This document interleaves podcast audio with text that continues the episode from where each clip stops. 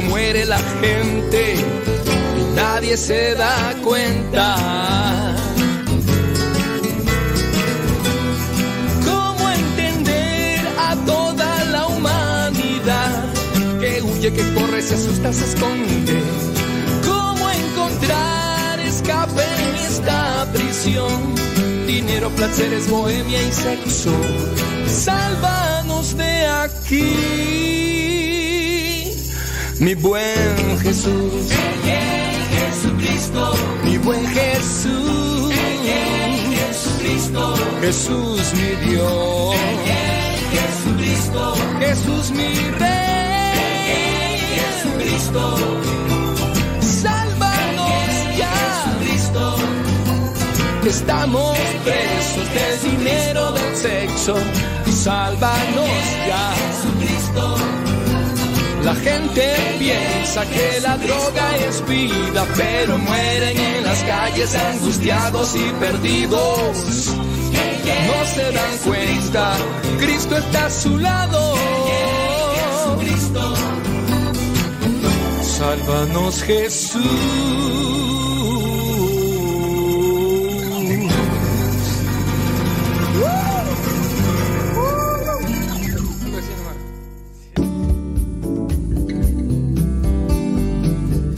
Buenos días. Iniciamos nuestra jornada poniéndonos en manos de nuestro Creador. Pedimos su gracia para enfrentar como hijos suyos cada reto que la vida nos presente, acompañados de María, la dulce Madre que nos invita a proclamar las grandezas del Señor. Camina con nosotros en radiocepa.com, emisora católica de los misioneros servidores de la palabra.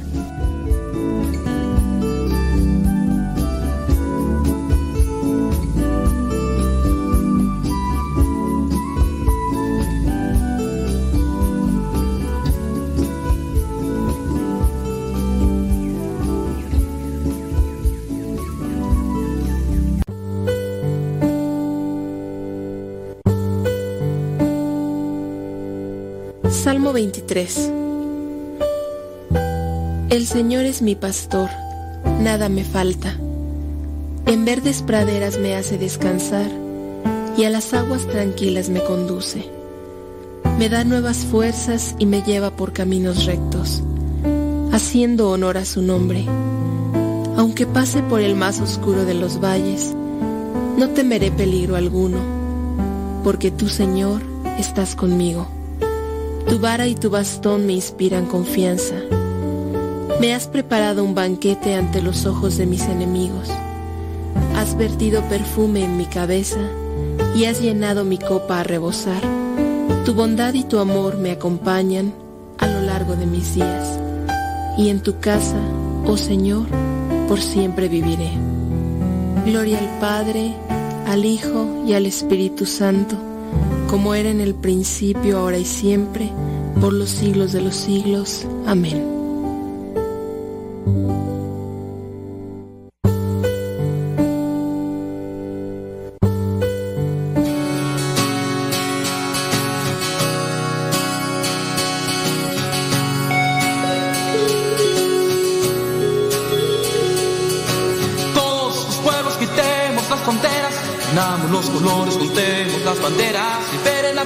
Que ha estado bien atada, liberen su esperanza que ha estado acorralada. Oh, oh, oh. Oh, oh.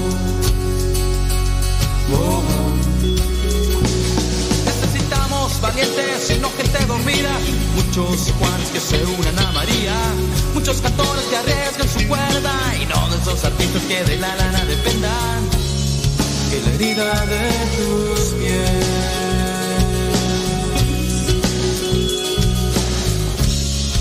Llena mi corazón.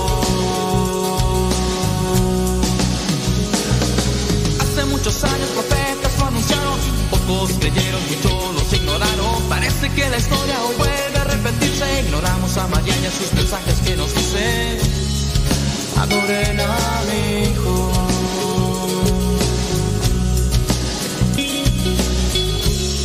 Multiplíquense en su amor.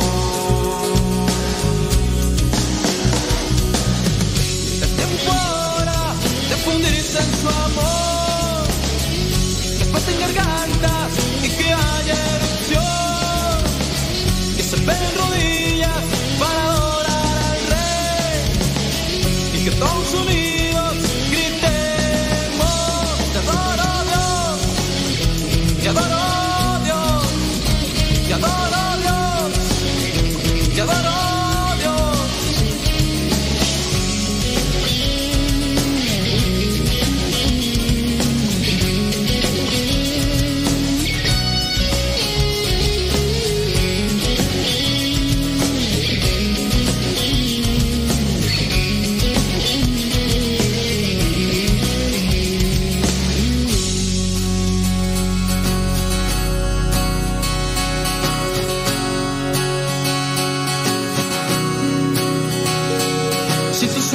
precios que son sueños baratos, alucinas con los verdes porque te hacen feliz. No es nada malo tener mucha lana, lo malo es que la lana te tenga a ti. Oh, oh, oh, oh, oh. Necesitamos valientes y no gente dormida, muchos Juanes que se unan a María, muchos cantores que arriesgan su cuerda y no de esos artistas que de la lana dependan. Que la herida de tus pies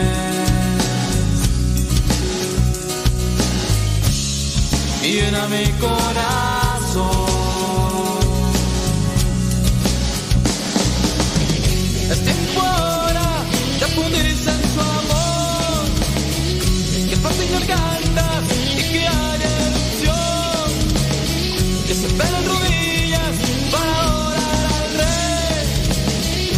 Y que todos unidos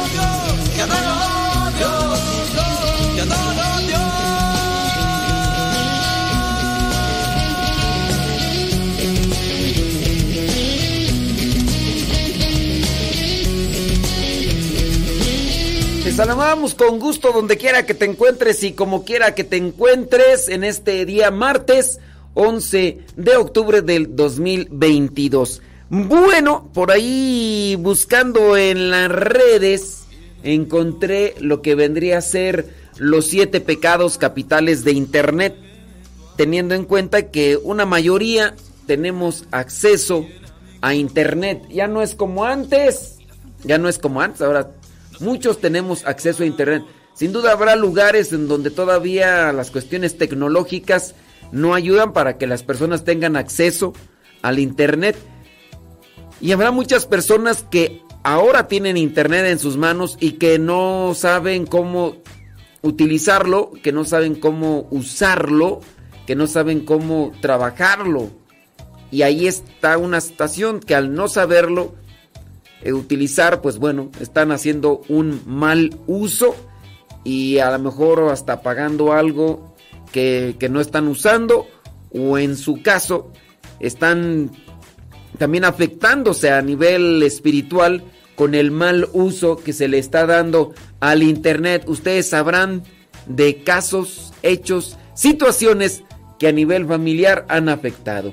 Los pecados capitales, ¿por qué se le llama capital a un pecado? Pues porque de ahí se desprenden muchos, pero muchos pecados. Hablando de los pecados capitales de internet, podemos encontrar lujuria, gula, avaricia, pereza, la ira, eh, la envidia, eh, el orgullo y la, la vanidad, pues sí, podría ser, pues algo así.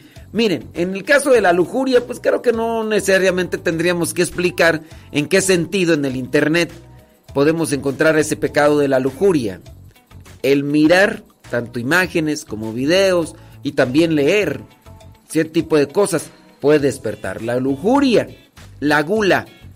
La gula, pues ya ahorita incluso en internet te encuentras desde lo que son cierto tipo de comerciales, personas que se dedican a, a comer, hay otras que se dedican a preparar comidas, hay otras que se dedican a visitar restaurantes, hay por ahí personas que ya se dedican a visitar eh, restaurantes de estos que son de, de cinco estrellas, categoría Michelin y demás, así como lo que vendrían a ser la ruta de la garnacha, porque así incluso hay que se dedican a estar comiendo en puestos de la calle, en negocios que están en la calle y, y tú dices, bueno, pues los taquitos más baratos en México y los más sabrosos.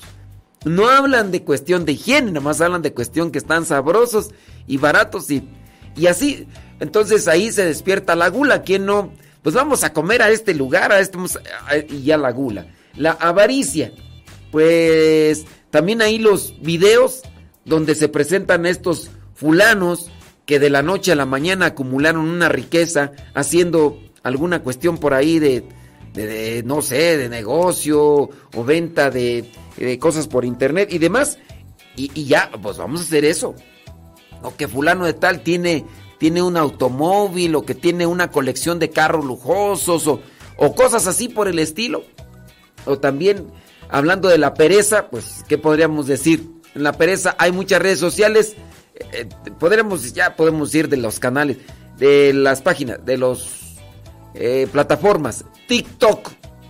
TikTok, te metes ahí videos cortitos, largos, ya dependiendo ahí cada quien. Y ahí, sin darte cuenta, videos de 15 segundos, 30 segundos.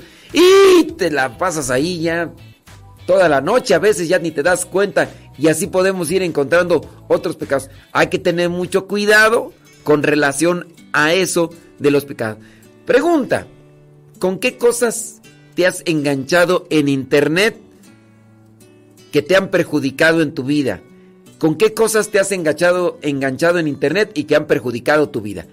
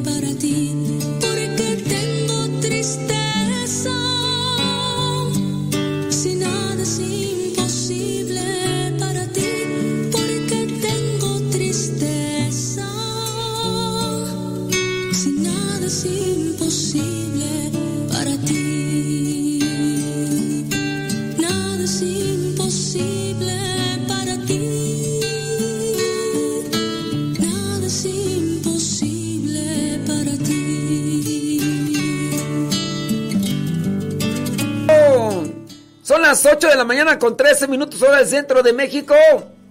¿Cómo andamos? ¿Todo bien? Y espero que todo, todo bien, todo bien. Saludos a everybody in your home. Mándenos sus mensajitos a través del Telegram. Sí, a través del Telegram. Arroba cabina radio sepa. Ahí a través del Telegram, si ustedes ya descargaron Telegram, bueno, arroba cabina radio sepa. El Telegram, pues para los que no lo sepan, es una aplicación similar al WhatsApp, pero mejor.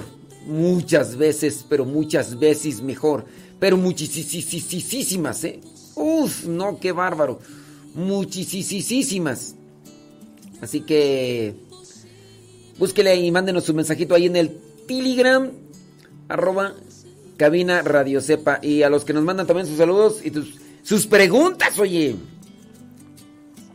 Saludos al señor Melquiades. Hasta me diste, mi esposa le mandé saludos, señora. Ah, dice que la esposa le dice, la señora Irene, esposa del señor Melquiades, allá en Santa Bárbara, Quirítaro. Con este tema va a descalabrar a varios. Hay que ponerse pariaguas. ¿Qué cosas, con qué cosas te has enganchado? Saludos, aunque no le escribo todos los días, escucho familia. Ándele pues. Con todo, señor Melquiades, allá en Santa Bárbara, Quirítaro. Ándele, gracias. Gracioso la vida. Saludos a Arani Hernández. No nos escucha, pero pues. ¿Y por qué nada más le manda mensajes a ella? Nosotros que la escuchamos, no nos manda mensajes. Nosotros que estamos aquí conectados, voy a creer. No nos manda mensajes. ¡Ay, Dios mío! Gloria, gloria, aleluya. Gloria, gloria, mi Dios. Gloria porque en mis tiempos disfruto lo bello de su creación. Gloria, gloria, aleluya. Gloria, gloria, mi Dios. Gloria porque en mis tiempos disfruto lo bello de su creación. El Señor resucitó y al dar la vida a mí me dio nueva luz para librar esta mi vida de la esclavitud.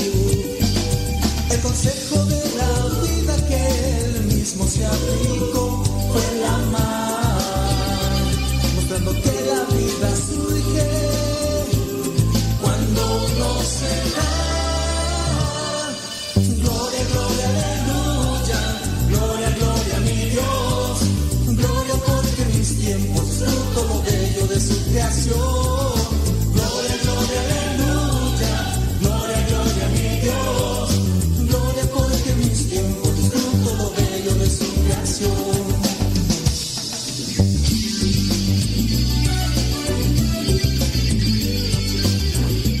Bueno, ya son 17 minutos después de la hora, dependiendo dónde se encuentre. Si está en California, son las 6 de la mañana con 17 minutos. Si está en México Centro, son las 8 con 17. Si usted vive allá en Nueva York, en la Florida, son las 9 con 17 minutos de la mañana. Gracias por estarnos escuchando. ¿Tiene preguntas? ¿Tiene comentarios? Háganoslos llegar y ahorita los leemos. Pregunta del día. ¿Con qué cosas te has enganchado en internet que te han perjudicado? Si quieres mandarnos un mensajito así escondido que así inbox como le llaman, pues mándanos un mensajito para que mm, no te descubras porque hay personas que se descubren y mejor no. Entonces mándanos un mensajito ahí escondido. ¿Con qué cosas se han enganchado? Estábamos viendo esto de los pecados de internet. La avaricia, la pereza, a veces no te ha tocado que dices, ya me voy a ir a dormir. Eh, agarras el celular, lo tienes a la mano, tienes internet y empiezas ahí, te metes al TikTok, por decir la red social más activa en el momento, videos pequeños, el algoritmo de TikTok detecta en qué videos te quedas mirando. Si hay algunos que dices, este no me interesa, este no me interesa, ya no te los vuelve a pasar de ese estilo. Pero si de repente quedaste, no sé, a lo mejor te gusta la ciencia, porque también hay de esos videos, te gusta la ciencia, lo miraste hasta el final y el algoritmo de TikTok dice, ah, le gustan de ciencia, ahí les va de ciencia, y órale. ¿Te gusta de chisme de farándula? Ahí te va de chisme de farándula. ¿Te gusta de... Hay de todo, no de todo, pero insinuación de todo, sí, hay muchas cosas. Bueno, y, y te ibas a dormir temprano y ya no te dormiste temprano. ¿No les ha tocado? Bueno, pues, ¿con qué cosas te has enganchado en internet que te han perjudicado? Claro, hay cosas buenas. Muchos de nosotros hemos aprendido cierto tipo de cosas con las que ahora incluso trabajamos. A lo mejor alguien ya aprendió a arreglar su, su automóvil. Porque hay incluso hasta cursos en, en el internet, ahí en, en el YouTube puedes encontrar cursos para hablar inglés, alemán, japonés, coreano, de todo. Ahorita el coreano, como está tan de moda con este tipo de las series y el K-pop y todo eso, Y, ahí hay personas, ya están aprendiendo y saben ya algo de coreano sin haber pagado en, en una escuela. O sea, se pueden enganchar con cosas buenas, pero una mayoría puede ser que se hayan enganchado con cosas malas. ¿Con qué cosas te quedaste enganchado que te afectó y que pues ahora pues, no sabes ni cómo salir? Sí, sí, ah, pues sí hay cosas con las que uno se puede enviciar. Dice, dice, hasta el día de hoy todo bien en internet. No hay que enviciarse. Después, ¿cómo ponemos orden a los hijos? Fíjate que con esto de engancharse con internet, hablamos del, ¿cómo le llaman FOMO? El FOMO es cuando las personas quieren estar siempre al, pendiente de todo. Quieren estar al pendiente de todo. Y, esa es una de las cosas pues que por ahí en ocasiones se llega a dar porque pues, las personas a veces ya no saben ni cómo, ni cómo salir de esa cuestión. Oh, estaba por ahí mirando un, un artículo tú que está por ahí mirando sí, sobre el FOMO, quedarse ahí enganchado. Ahorita lo vamos a checar por ahí, pero sí, hay que tener mucho, pero mucho cuidado. ¿Cuál otro pecado de, de internet? Estábamos mirando el de la pereza, el de la ira. ¿Cuál podrías? ¿Sabes en cuál uno se enoja y se enchila? Bueno, dependiendo. El Twitter. En el Twitter se da uno unas enchiladas porque pareciera ser que ahí, mira, te dejan ir a la yugular con todo. En, en, el Twitter yo es donde a veces casi no me meto por eso porque ahí encuentro cada pelea, cada conflicto. Saludos a la señora Conchita, ahí en la Marquesa, ya nos está escuchando. ¿Cómo está señora Conchita? ¿Ya lista ahí para dar de comer a la gente que llegue ahí al negocio o qué? Saludos. La envidia. La envidia básicamente hace que sintamos tantos deseos de lo que no tenemos que terminamos por no ver ni apreciar lo que en efecto tenemos. La envidia cuando estamos mirando esos videos de de viajes. ¿Les ha tocado? Así que, que entras allá, de repente vas siguiendo uno, no, pues que el fulano de tal anda visitando ahora, ya no sé, Budapest que anda ahora en Nueva York, que anda ahora en París, que anda ahora en Egipto, que anda ahora en no sé dónde. Ya uno pues dice, uy, yo no he salido ni, ni, ni, de mi rancho. Yo nunca me... Habrá personas que nunca se han subido a un avión. Y entonces ahí están mirando esas cosas y, da envidia. O, luego algunos que incluso, mira, la envidia se puede dar en, todos los sentidos. Tanto aquellos que presumen que están rodeados de personas que, que son, um, digamos que una presencia agradable, por no decir bellas, tanto de hombres como de mujeres, ahí rodeados y siempre en fiestas y todo. Ya también envidia. O este se casó con esta y cosas así. Envidia. Hay que tener también mucho, mucho cuidado con eso porque uno se puede enganchar en esas situaciones. La del orgullo. Bueno, el orgullo ya habíamos mencionado que puede ser un orgullo bueno o un orgullo malo. El orgullo, como aquella cuestión de el aprecio o la importancia demasiada hacia uno mismo. Puede ser en el sentido de las, de las cosas buenas o de las cosas a veces malas. El orgullo. Que, ¿Con qué cosa te has enganchado que te ha costado así salirte de internet. Dice por acá, yo me he enganchado con videos de predicaciones católicas y con... Bueno, Lupita, pues bueno, eh, engancharte con ese tipo de cosas, yo digo que es bueno. En la medida en que uno busca cosas buenas y se ha enganchado uno, qué bueno. Pero el problema ya está cuando son cosas malas, ahí sí, mira. Dice, yo trato de no ver nada de eso mejor lo brinco y no, y no dejo volar mi mente. Me arrepiento de haberme enganchado con eso. Aquí alguien está. Me da pena reconocer, pero sí en un tiempo me enganché con las imágenes sucias. Por acá está diciendo una persona. Pues sí, hay de todo, porque ya de repente te metes tú ahí a buscar cualquier cosa y ya los comerciales por acá aparece por ahí alguien que te está diciendo quieres chatear. Y, y hasta eso, pues el algoritmo en internet detecta cuando en el caso ya se ha configurado si eres hombre o mujer, dependiendo las configuraciones y lo que son los registros, porque ahí pones hombre o mujer, o andiniestro, o quién sabe por dónde andas. Entonces, Ya te detecta y te va mandando ahí las imágenes que son para ti, hasta por tu edad, también por eso te preguntan tu edad, ¿de qué año eres? No tanto porque quieran recordarle a los demás lo de su cumpleaños, no, chiquitín, no, no, no, sino más bien porque van a estarte por ahí. Y ya incluso, ahorita mismo uno tiene el celular a un lado y uno habla de algo y al ratito te metes a internet y ya ahí aparece, no sé, hablaste de, de gatos, ya te están apareciendo allá. No, es que eh, el gato el, gato para poner la llanta, ¿no? Y ya te van a estar apareciendo ahí casitas de gatos y todo eso. No.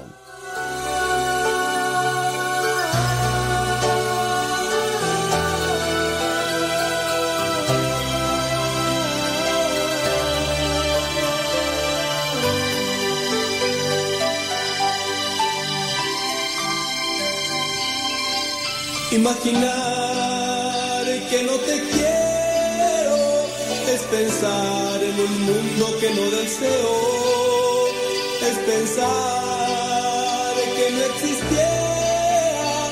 Yo por ti daría mi vida entera. Siempre estuviste junto a mí, con alegría en mi niñez y juventud. Mi soledad, tristeza y desamor, llenándome de amor en plenitud.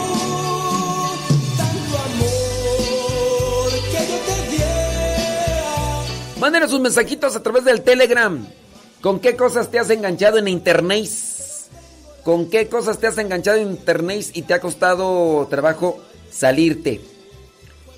¿Cuántos estarán enganchados por ahí con cosas que han afectado su vida, su relación, que han afectado su vida espiritual, su vida familiar, su vida personal? Hay algo que se le llama procrastinación. Procrastinación, búsquenle. No es algo mal, bueno, si es, no es algo malo así de, de feo. La procrastinación, no sé cuál sería, sea el origen de la, de la palabra, pero ahorita la vamos a buscar. Claro que por su etimología de procrastinación procrastinación. Procrastinación o procrastinar. Sí, sí está, mira. Vamos a ver qué es lo que dice. Bueno, la procrastinación es cuando la persona ya no hace lo que le toca, lo que le corresponde y se la pasa ahí surfeando en internet. Esas personas, por ejemplo, que podrían estar ahí haciendo lo que le no sé, un trabajo y mire, mire el celular. ¿Y qué están viendo? Mensajes del WhatsApp, del o el Facebook. Ahí es su refugio. Ahorita vamos a ver eso de la procrastinación. Que obviamente esto afecta a quienes, quienes tienen un, un negocio y tienen empleados y los empleados más que estar haciendo lo que les toca. Pues nomás, nomás nada de nada. Y así también podemos estar muchos dentro de nuestros quehaceres cotidianos, no tanto en trabajar. ¿Con qué cosas te has enganchado en internet y te cuesta dejarlas? Platícanos, cuéntanos, mándanos el mensajito allá al Telegram, arroba cabina radio sepa. Y ahí te checamos ahí a ver qué, qué transita por tus venas. Saludos a everybody in your home. Ya son 28 minutos después de la hora, donde quiera que nos estén escuchando. Dice, es un vicio el celular. Mm, el celular no es un vicio. Más bien lo que haces con el celular es el vicio. Porque tú dijeras, el celular es un vicio. El celular es un objeto. Es un... Es una herramienta. Es como por decir... No. Exactamente, tú sí. Sí. La misma droga no es un vicio. Lo que haces con la droga es un vicio. Fíjate que la droga se utiliza para cuestiones médicas, para lo que son intervenciones eh, quirúrgicas y demás. Entonces, la droga como tal, no hablando de la droga esa que se consume, pero sí los elementos químicos. Bueno, ahorita vamos a hablar de eso.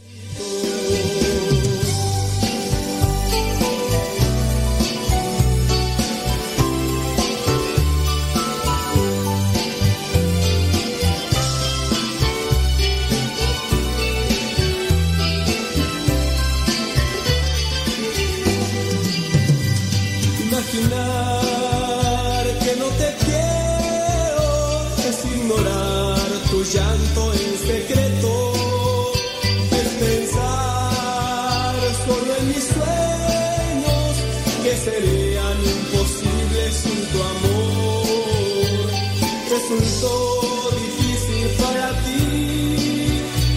Comprender y aceptar mi decisión, aquel dolor que un día te hizo sufrir, hoy se convierte en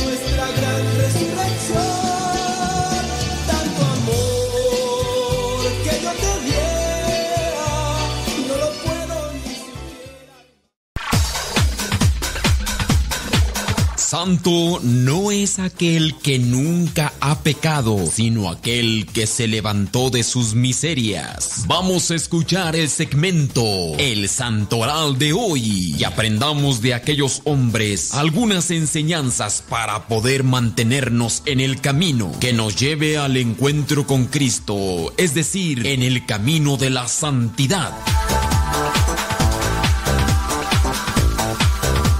Vientos huracanados ya con 31 minutos después de la hora. A tiempo con el tiempo, para que lleguen a tiempo. Arriba, arriba, arriba, arriba, arriba, arriba, arriba, arriba, los que no se han levantado y todos están enroscados en las cobijas. Van a decir, ¿y para qué me levanto si no voy a hacer nada? Bueno, pero si se tienen que levantar, levántense. Hoy día, 11 de octubre del 2022. El 11 de octubre, la iglesia tiene presente a San Bruno I de Colonia. Él fue obispo. También al santo canónico Oquenet, él fue abad. También tiene presente a San Felipe el diácono. También la iglesia tiene presente a San Gumaro. ¿Conoces algún Gumaro? Salúdalo, dile, Gumaro. Ahí estás en el santoral. También la iglesia tiene presente a San Meinardo de Letonia, primer obispo de Letonia. Y también la iglesia tiene presente a San Alejandro Sauli, obispo. Y por último, a Santa Soledad, no es cierto, por último no. Santa Soledad Torres Acosta, fundadora de las Siervas de María. Santa Soledad Torres Acosta. Y ahora sí, por último, la iglesia tiene presente a uno, a un santo contemporáneo, San Juan 23. San Juan 23, el papa que hizo eh, la convocación a lo que vendría a ser el Concilio Vaticano II, que vino a reformar la Iglesia Católica. Con esto de las misas, que antes eran en latín, que ni los sacerdotes le entendían. Bueno, no todos, ¿verdad? Pero si la mayoría no le leemos el latín, pero así como que tú digas, uy, entiendo el latín como entiendo el español, pues no. Yo todavía, por ejemplo, algunas ocasiones celebro misa en latín, pero más voy leyendo el latín, pues no le entiendo. Ay, pues qué, qué, bur- qué burro. Pues sí, soy muy bruto y no. Pero sí, este, se hicieron varias reformas. El cambio del altar, la, misma misa que se hace en la lengua propia del, lugar y otras cosas más. Bueno, eh, cada 11 de octubre la iglesia celebra San Juan 23, hombre excepcional, una de las figuras más importantes del siglo XX y símbolo de una iglesia que sale al encuentro del hombre moderno para recordarle que Dios desde la eternidad lo sigue invitando a compartir su vida, a alcanzar la plenitud y a dar frutos de santidad. Si ustedes quieren conocer algo de, la vida de este hombre que presenta a la iglesia por sus virtudes, por ahí hay algunas películas. Em, no sé cuántas películas habrá de San Juan 23.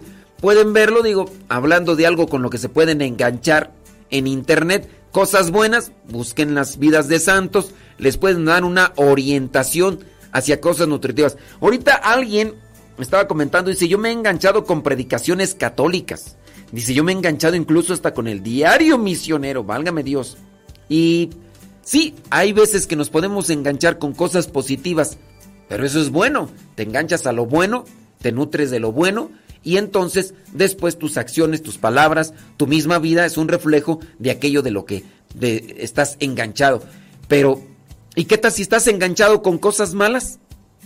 ¿Qué tal? Ahorita estábamos hablando sobre la procrastinación.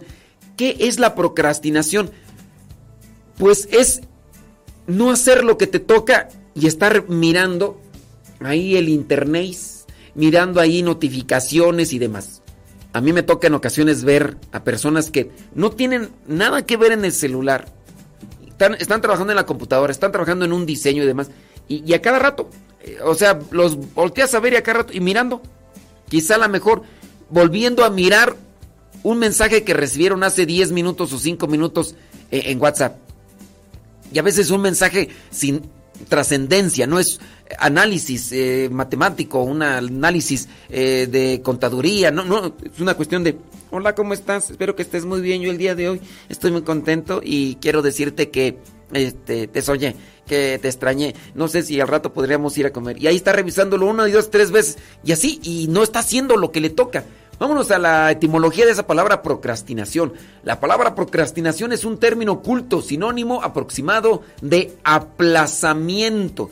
La palabra procrastinación viene del latín procrastinatio o, y también procrastinationis, es decir, aplazamiento o retraso. Nombre de acción del verbo procrastinare, remitir un asunto para después término sobre todo jurídico e institucional que aparece especialmente en los discursos judiciales de Cicerón. O sea, la procrastinación no es una cuestión solamente de la tecnología, sino es dejar las cosas para después. Este verbo se forma con un prefijo. Bueno, y ahí viene la eh, cómo está formado el verbo procrastinación. Y ese es, eso es un mal de nuestros tiempos. Para las personas que estamos trabajando con la cuestión tecnológica de computadores, todo eso, es un riesgo. Y no solamente para los que estamos aquí. ¿Quién no podría estar trabajando en la construcción y a cada rato revise y revise el celular? ¿Tiene una urgencia? ¿Tiene una necesidad de estar revisando ahí? Quizá a lo mejor tiene una persona enferma en su familia y está al pendiente de lo que pudiera suceder. Quizá. Pero si nada más está mirando redes sociales, hace poquito una persona conocida que fue mi compañero de, de escuela primaria, me mandaba un mensaje. Me mandaba un mensaje sobre su situación matrimonial y quería que, que le atendiera o que le diera un cierto tipo de consejo. Me dijo, te mando un mensaje corto porque estoy en el trabajo y si me ven con el celular en la mano, me van a llamar la atención.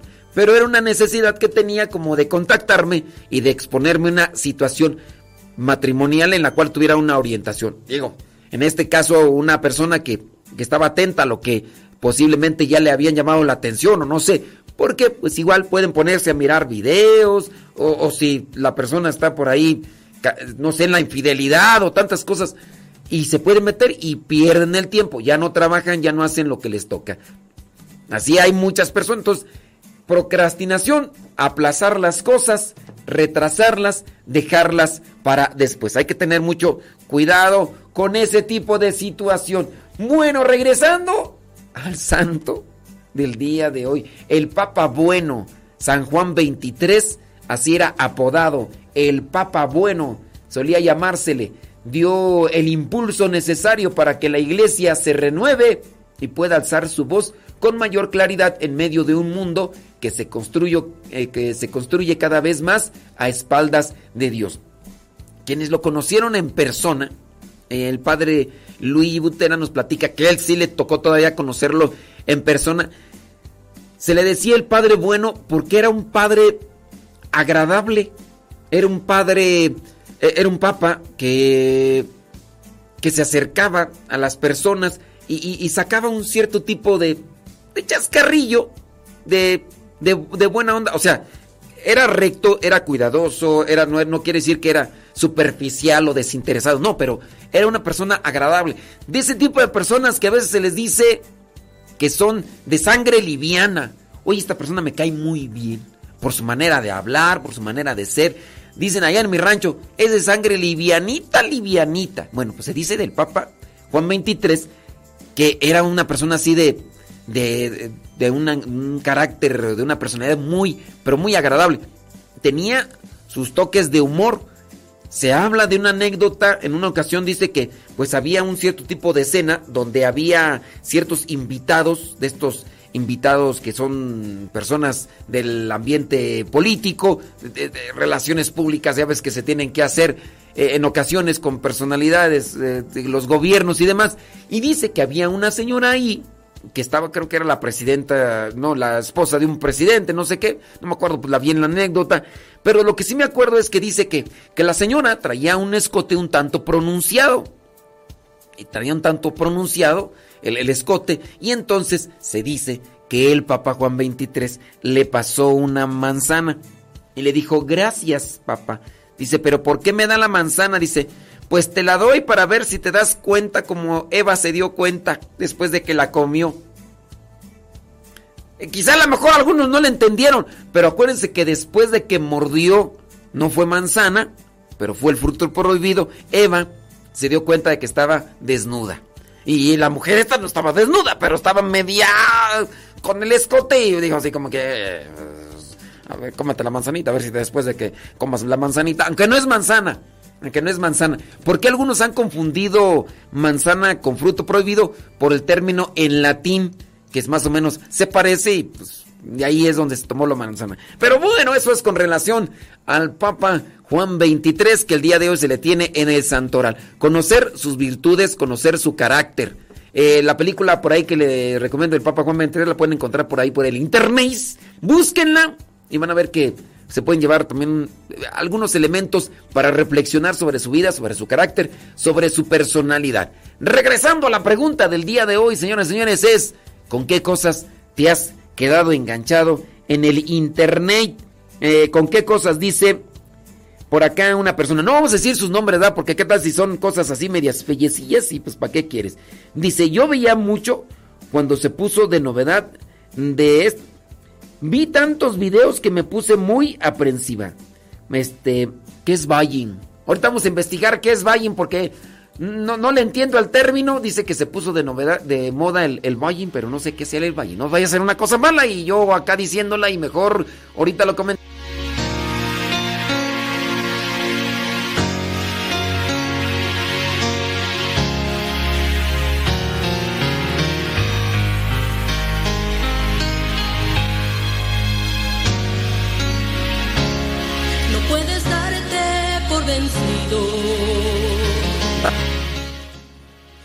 Dice, dice, ¿qué dice?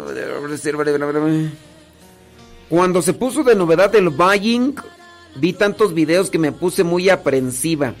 Pensaba que todo el mundo le hacía buying a mi hijo. Es que es buying. sí, no, pero es que aquí puso buying.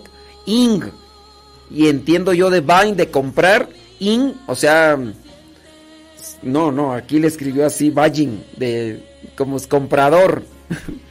Entonces es el bullying, criatura, no el buying. Es el bullying, no buying. Dice, cuando puso de novedad, el bullying. No, el bullying eh, siempre ha estado, que le pongamos atención. Esa es otra cosa. El bullying siempre ha estado. ¿A poco no en nuestros tiempos no el bullying? Era el mazapanazo, era... ¿Cuántos de nosotros no tuvimos apodos? Apodos de... de- para hacernos sentir mal. Aquí en... Yo cuando estaba en la primaria, alguno de esos, mis, mis compañeros le decían el mocos. Ya te imaginarás por qué. Cuando los mocos así se los embaraba así por el cachete y andaba así con la tecata aquí por los cachetes y como si nada. Estaba otro que le decían el piojoso. Había otro que le decían el, el piojo. Bueno, ese no mi compañero, pero era de la misma escuela. Eh, había otro que le decían el peinao, ya te imaginarás por qué. Y así, eh, diferentes. El, el gordo, de por cierto, el gordo, saludos al gordo que de vez en cuando por ahí nos escucha. César Taboada, que le decimos gordo, gordo, ya después creo que ya no le gustó. Pero pues bueno, sigue estando. y así, entonces el bullying siempre ha estado. Las peleas después de, de la salida de la escuela. Yo una vez por ahí me agarré. Y, como fue la cosa, o sea, nos quedamos afuera de la escuela, de terminar la escuela, nos quedamos afuera esperando porque se iban a pelear otros fulanos. Y nosotros esperando a ver a qué horas. Y que llega otro y que me empuja. Y que me levanto y que lo empujo. Y todos pensaron que éramos nosotros los que nos íbamos a pelear y que llega la, la profesora porque ya le habían dicho que se iban a pelear unos y nos llega, nos pone una regañada y nosotros nos íbamos a pelear y al final empujándonos ahí, pues fuimos los regañados. En fin, pero el bullying siempre ha existido, ¿eh? Dice hasta los maestros los, los metí, no es el bullying, lo metí a karate, siempre yo andaba de a la defensiva hasta que dejé de ver esos videos porque ni dormía de tanto pensar qué hacer. Ahora estoy tranquila, pues ya no veo nada de eso. Válgame Dios. Sí, pero no es bullying, es bullying. Pero ahí ya empezó la paranoia, ¿no? Ya donde quiera miraba que. Donde quiera miraba que. Que estuvieran allí afectando a sus chiamacos. Si te humillan, sé valiente, no te desesperes. Aprende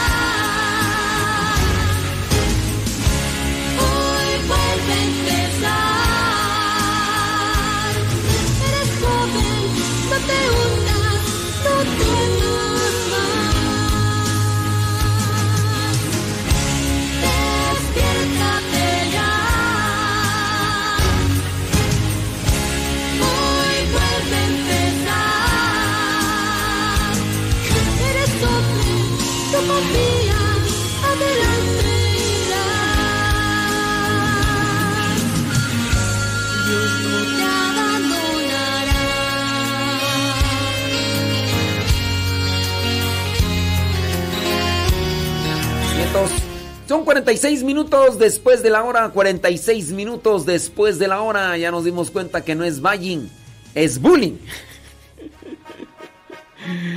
Ay, Dios mío, santo. Bueno, pues es que en ocasiones este, uno no sabe cómo se escribe, ¿verdad? Pero sí, de bullying.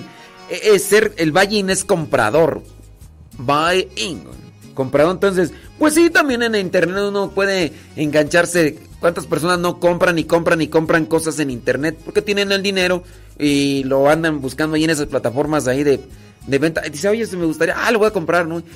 Yo he visto algún video de una persona que le llegan y le llegan cosas que ha comprado y que en ocasiones ya ni se acordaba de qué había pedido. Y, ah, esto, ¿cuándo lo pedí? ¿Y por qué lo pedí? Y, así. Y, y yo digo, guau. Pero bueno, también a veces puede ser una sorpresa, ¿no? Así como que te alegra. Pero bueno, pues ese podría ser el buying, el comprador compulsivo y que ya de repente ya le llegó esto y lo otro y no, ¿a qué hora lo pedí? A lo mejor estaba borracho, ¿no? Cuando andaba comprando. Puede ser, puede ser. ¿Con qué cosas eh, se han enganchado? Dice por acá una persona, dice, este tema que está tratando es peligrosa la procrastinación. Un conocido trabajaba en construcción y estaba en lo alto, así, en una zona alta. Y le sonaron las notificaciones. Sacó el teléfono, se distrajo y se cayó. Dice, y pues de la caída quedó paralítico. O sea, oye, eso, bueno, e- e- eso de la procrastinación es eh, dejar las cosas para después, dejar el trabajo para después. Quizá, mira, a lo mejor aquí no podríamos hablar de procrastinación. Llegarnos notificaciones y todo, se le llama FOMO. El FOMO es cuando la persona quiere estar siempre atenta a todo, a todo lo que conteste. Entonces, le llega una notificación y inmediatamente ahí va. Mira, déjame mirar ahí de dónde es el término etimología de FOMO. A ver si aparece, porque sí. FOMO, FOMO, FOMO, es el fear of missing out. De ahí viene lo que vendría a ser este, ¿cómo se le llama tú? Esta, este, esta palabra formada, pero tiene un, un término, no me acuerdo cómo se llama. Pero bueno, FOMO es eh, del término en inglés fear of missing out. Es el miedo a perderse de algo y estar ahí. Pues yo creo que muchos a lo mejor hasta se han accidentado. Yo, yo conozco por ahí a alguien bien cerquita, nomás que no digo quién porque me está escuchando y luego mi mamá va a decir, ya lo, ya lo ventilaste. Pero tuvo un accidente, gracias a Dios no pasó nada grave, pero tuvo un accidente por andar mirando notificaciones que le llegaban. es el fear of missing out, el temor de perderse de algo. Llega una notificación, vas manejando, no te pongas a leer notificaciones, aunque te hayan mandado, no importa que haya sido quien sea, pon atención a lo que te toca. Pues bueno, algunos han tenido accidentes por estar mirando ahí. Y pues acá lo que nos platica María, pues es una situación pues de, de un accidente, de una persona que por andar ahí mirando notificaciones, pues ándale tú que que en la construcción se cayó. Dice, es cierto, dice que eso de dejar las cosas para después, que viene a ser pues muy, dice Irma, dice Irma, es cierto, dejar algo para después cuando ve uno ya no lo hace. Por ejemplo, dice, yo al caminar o leer un libro digo mañana y hasta ahorita no he podido hacerlo. Dice, o voy un día al otro, ya no, ya me engancho, dice con él. Bueno, pues hay que tener mucho cuidado, ¿verdad? Porque si no, ¿para qué quieres? Déjame ver por acá. Dice, yo me enganché en internet con el juego de Candy Crush. Vámonos tú. Pues eh, de todo puede pasar, dice por acá, déjame ver quién es el que está diciendo que se enganchó con el juego de Candy Crush. Dice... Mm, me pasaba horas jugando hasta que me di cuenta de que estaba mal. Y yo lo juego muy de y ya lo juego muy de vez en cuando, pero poco a poco. Saludos, dice. ¿Desde hasta qué nivel llegaste, criatura, del, el Candy Crush? ¿Hasta qué nivel llegaste? Porque sí, hay personas que yo conocí un, bueno, más bien tengo por ahí un conocido. Está en construcción, pero llevaba nivel 800 o 900. Yo, si ese jueguillo, en algún momento por ahí intenté jugarlo y no pasaba del 22, nivel 22, 23, pero, pero después yo platicándolo, conocí a una señora que le gustan los gatos, que de vez en cuando no se escucha, dice que llegó hasta el nivel 2000. Imagínese todo el tiempo que le ocupó ahí, válgame Dios, eso es tener vida. tener vida de sobra, pues imagínate. Dice por acá una persona, confieso que yo cuando estoy rezando el rosario y me llega un mensaje, lo veo, pero después me engancho en alguna red social y pues ya después me doy cuenta y regreso al rosario, pero me sigo, pero sí me distraigo. Pues para que vean que sí muchas de las veces nosotros caemos en eso de la procrastinación de dejar algo para después. Entonces, eso vendría a ser una tentación muy grande, estar con el celular. Yo he puesto en práctica algo que me ha servido. Y yo sí sé que puedo ganar el enojo por algunas personas, porque de repente hay personas que tú les mandas mensaje y no te responden, te dejan en visto. Y después te mandan un mensaje y quieren que les respondas inmediato. Y aquí no quiero que me vayan a empezar a echar piedras porque pues de las personas que están ahí ahorita escuchando dicen, pues, pues tú eres uno de esos porque yo te mando un mensaje y nomás no me contestas. Y, a veces nada más son mensajes de, hola padre, ¿cómo está? Aquí escuchando, ¿eh? eh, eh ¿Qué va a comer el día de hoy? Eh, y pues yo digo, son cosas que no debo de responder ni en el programa ni, después, porque ahí van llegando un montón y si te enojas porque no te responde este tipo de cosas, a lo mejor, sí, en ocasiones no respondo las preguntas serias y que traen un, un tema delicado, sí, pero pues eh, no puedes comparar que ahorita tenga aquí más de mil mensajes sin responder a los diez mensajes que en ocasiones uno tiene, ¿verdad? Pero, en fin, ¿en qué estaba? Ya hasta, ya hasta me distraje, ya, ya caí en la procrastinación, ya dejé estas cosas para después. Sí, es muy riesgoso, es muy riesgoso. Y estas personas, ya ni me acuerdo por un día, ya mejor me voy a otro mensaje porque iba a comentar algo, porque ya se me fueron las cabras al monte. Dice, yo empecé en mi teléfono con una novela, luego me gustaron las otras y después otras y otras. Y así, dice, yo me engancho con el TikTok. Pues una mayoría creo que nos enganchamos. Saludos, dice acá escuchándole. Bueno, ¿con qué cosas te has enganchado en internet y te ha costado salir? Comienza un nuevo día. Las cosas irán cambiando. Hoy quisiera comenzar dejar la apatía atrás, el ocio y el que dirán, y comenzar a trabajar. El mundo ya no es el mismo de un giro hacia otro rumbo, donde lo bueno se ha vuelto mal, el pobre rico y no da, el ciego podrá mirar la realidad y gritará,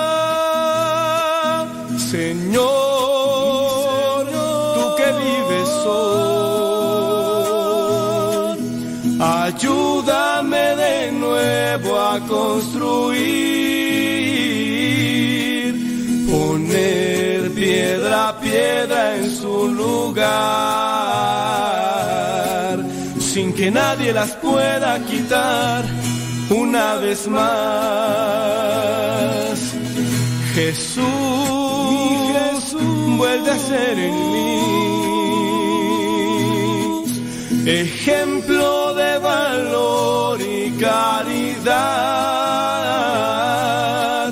que sientan mis manos el dolor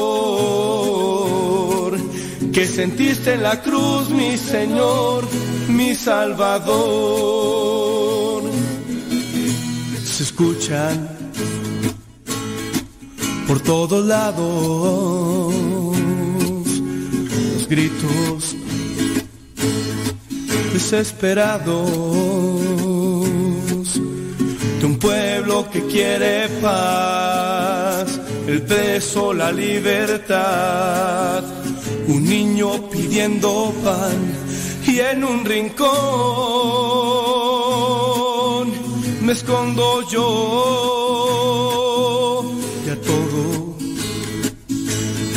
se está acabando. Batallas todos lados. Las aves no cantan ya, el sol ya no brilla igual. Y tu joven, dormido estás, despierta ya. Debes actuar, Señor, tú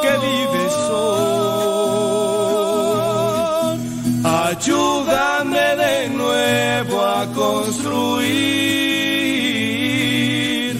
poner piedra a piedra en su lugar, sin que nadie las pueda quitar una vez más. Jesús, vuelve a ser en mí ejemplo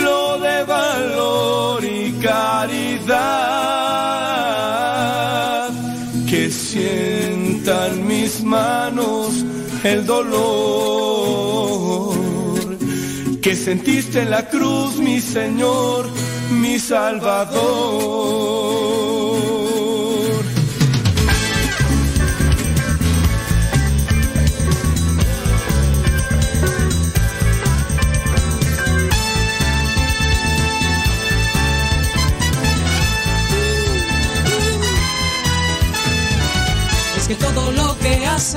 es que todo lo que hacen, y es que todo lo que hacen lo hacen para amar a Dios. Y es que todo lo que hacen, y es que todo lo que hacen. Van a ser las 9 de la mañana, faltan unos cuantos segunditos. Hoy día martes. Ni te cases, ni te embarques, ni a tu casa te apartes. Voy a leer algunos mensajitos ahí del YouTube. Dice, yo me engancho con... ¡Al que madruga! Y dice, imposible de dejar de escucharlo, sino aprender algo nuevo cada día. Bueno, qué bueno.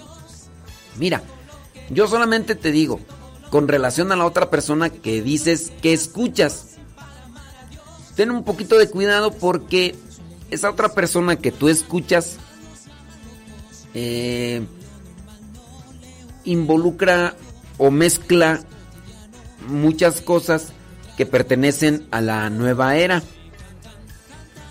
Y pues yo ahí ya digo, ahí como que eso ya no está bueno. Ya una vez yo le dije porque tenemos ahí algo de contacto. Y yo en, mi intención de quererlo orientar por, por las cosas buenas, pues este me dijo, ok, voy a, voy a analizarlo y voy a revisarlo y pues... Pero sí ten mucho cuidado porque sí, eh, digamos que tiene cosas buenas, pero por ahí ya le mezcla que la ley de la atracción y que no sé qué y que no sé cuánto. Bueno, dice, pregunta, ¿por qué se le dice Santo Padre al Papa? Son fórmulas jurídicas que se establecieron con el paso del tiempo. Son fórmulas jurídicas. En sí, el origen como tal de, eh, de la fecha no la tengo, pero sé que son diferentes formas. Son formas protocolarias que, que se utilizan para decirle así, Santo Padre. El, el nombre de Papa significa eso, Padre. Y esto de Santo, pues al final de cuentas pertenecemos al pueblo santo de Dios. Entonces, pues ahí está también lo que vendría a ser una forma en la que nosotros estamos. Nosotros pertenecemos al pueblo santo. Tenemos que trabajar en la santidad. Podríamos decirlo en cierto modo, si es que se entiende el término, somos santos en potencia. Somos santos en potencia. Y ustedes van a decir, ¿y qué significa en potencia?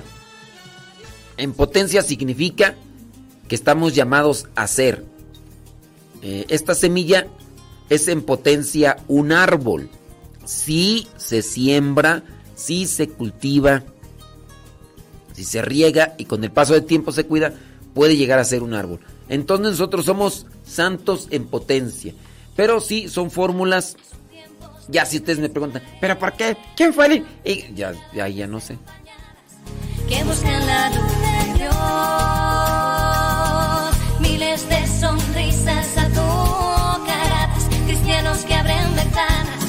Por si pasa el Señor.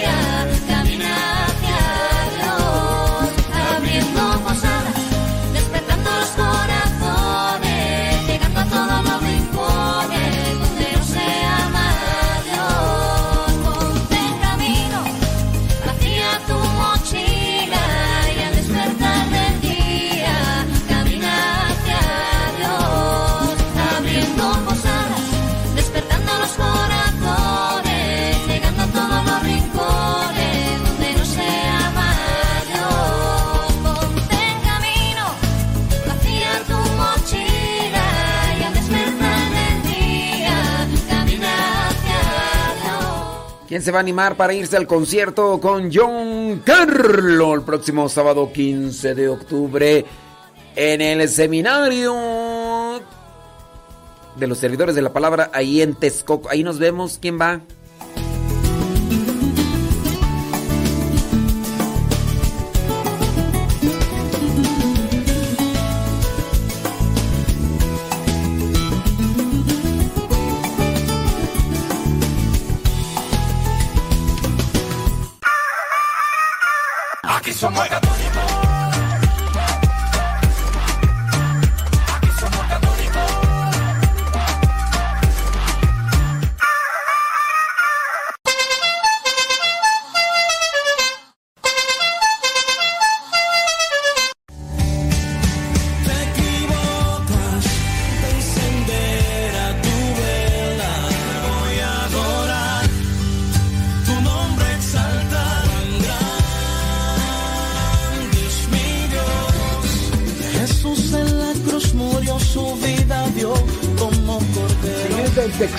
Estado de México, les saluda John Carlos para invitarles al tour agradecimiento este próximo sábado, 15 de octubre, en el Seminario de Teología. Será una bendición llevar música de Dios, compartir con ustedes, adorar al Rey como Él se lo merece. Aquí te dejamos toda la información. Te espero. Más información al teléfono 775 186 5370 775 186 5370 Traigo conmigo un millón de versos para hacer canciones que te enamoren, para que se alegren los corazones. Bendeciré tu nombre, oh Dios, eres mi ayuda y mi protector. Espíritu Santo,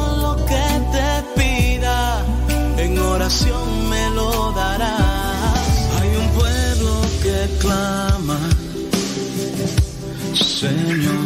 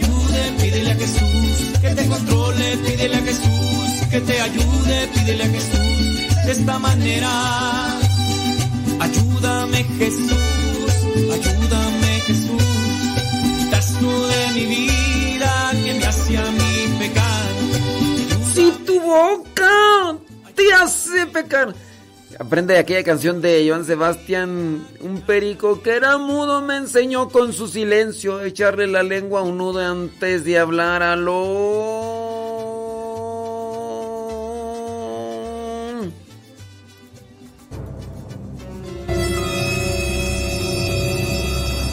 A lo menso, vaya.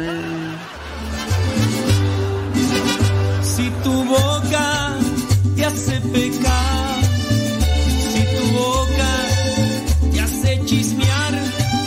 si en tu boca mentiras hay, si con tu boca haces pecar. Pídele a Jesús que te ayude, pídele a Jesús que te controle, pídele a Jesús que te ayude, pídele a Jesús de esta manera. Ayúdame Jesús, ayúdame Jesús, quitas tú de mi vida que me hace a mí Jesús, ayúdame Jesús, quitas tú de mi vida que me hace a mí pecar. Ayúdame Jesús,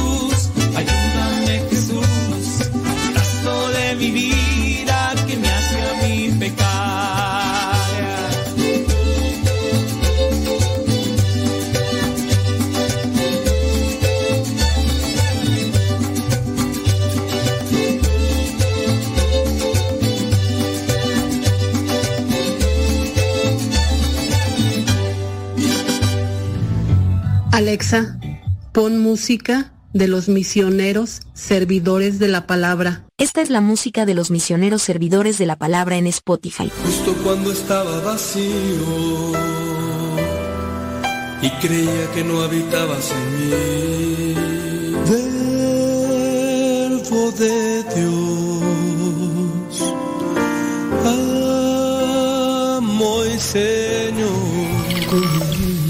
niño recostado en los brazos de su madre. Como un infante descansando en el calor del dulce hogar. Espíritu Santo, inflama nuestros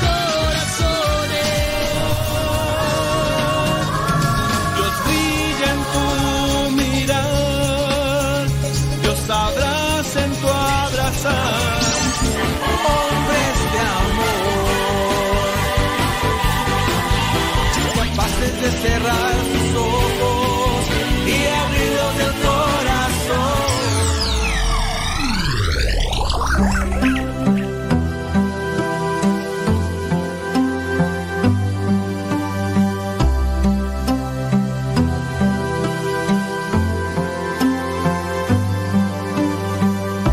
Siempre voy tras de ti. Siempre iré tras de ti.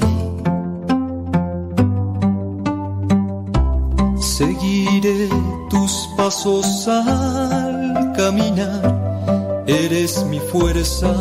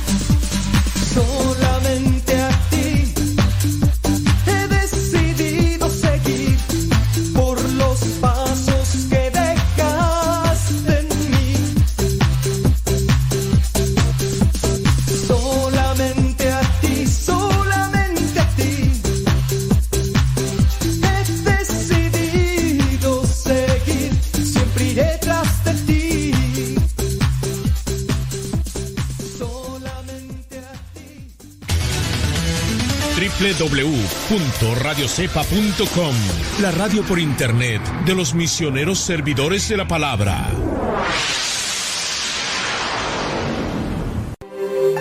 ¿Cómo olvidar el día en que te conocí? Nuestras almas se encontraron. Una bella amistad se convirtió en amor. No cabe duda que fue Dios que nos unió. Desde aquel día no dejo de pensar en ti. Cada detalle tuyo me cautiva. Te convertiste ahora en parte de mí. El podcast En pareja con Dios presenta Para ser fiel en el matrimonio se comienza siendo fiel a uno mismo. Hoy Dios une nuestras vidas y nos da su bendición. Cuando hablamos de infidelidad en el matrimonio, hablamos de aquella persona que no le fue fiel a su pareja, de aquella persona que no le fue fiel a Dios en una promesa que hizo dentro de un sacramento. Pero también podemos hablar de infidelidad, de haber traicionado la lealtad a alguien o también a Dios. Pongamos mi caso. Yo soy consagrado, yo soy religioso, yo soy misionero, tengo unos votos, también yo puedo serle infiel a Dios. Pero también hay una infidelidad que en la Biblia se habla con respecto a un pueblo, la infidelidad del pueblo de Dios. La palabra infiel refiere a que no se es leal. La palabra fiel se refiere a la fe. La palabra fiel, fe, vienen del latín fides. Fides en latín significa leal. Si nosotros somos infieles, a su vez no tenemos fe, a su vez no somos leales. La causa de separación o desmoronamiento de muchos matrimonios no es la infidelidad al otro, es la infidelidad a uno mismo. El compromiso de la fidelidad empieza no con el otro, es con uno, contigo. El compromiso de ser fiel a nuestra esencia, a mí, requiere esfuerzo y convicción personales que nos inspiren a ser felices, al tiempo que nos motive a ser leales con las personas que amamos y que nos aman. El compromiso de la fidelidad empieza conmigo mismo, contigo mismo. Podemos decirle a Dios, ayúdame para ser leal, pero yo debo poner, yo debo de agregar, yo debo de hacer lo que me corresponde. Quiero que Dios me dé fidelidad, pero ando mirando en el celular cierto tipo de imágenes o páginas que me están llevando a serle infiel, deshonesto a Dios y a alguien más. Decía William Shakespeare, sé fiel a ti mismo y así, de la manera como la noche sigue al día, serás consecuente con tus semejantes. Si eres fiel a ti mismo, pues podrás ser fiel a los demás. Puede ser, no lo sé en el caso de ustedes, pero en el caso mío sí.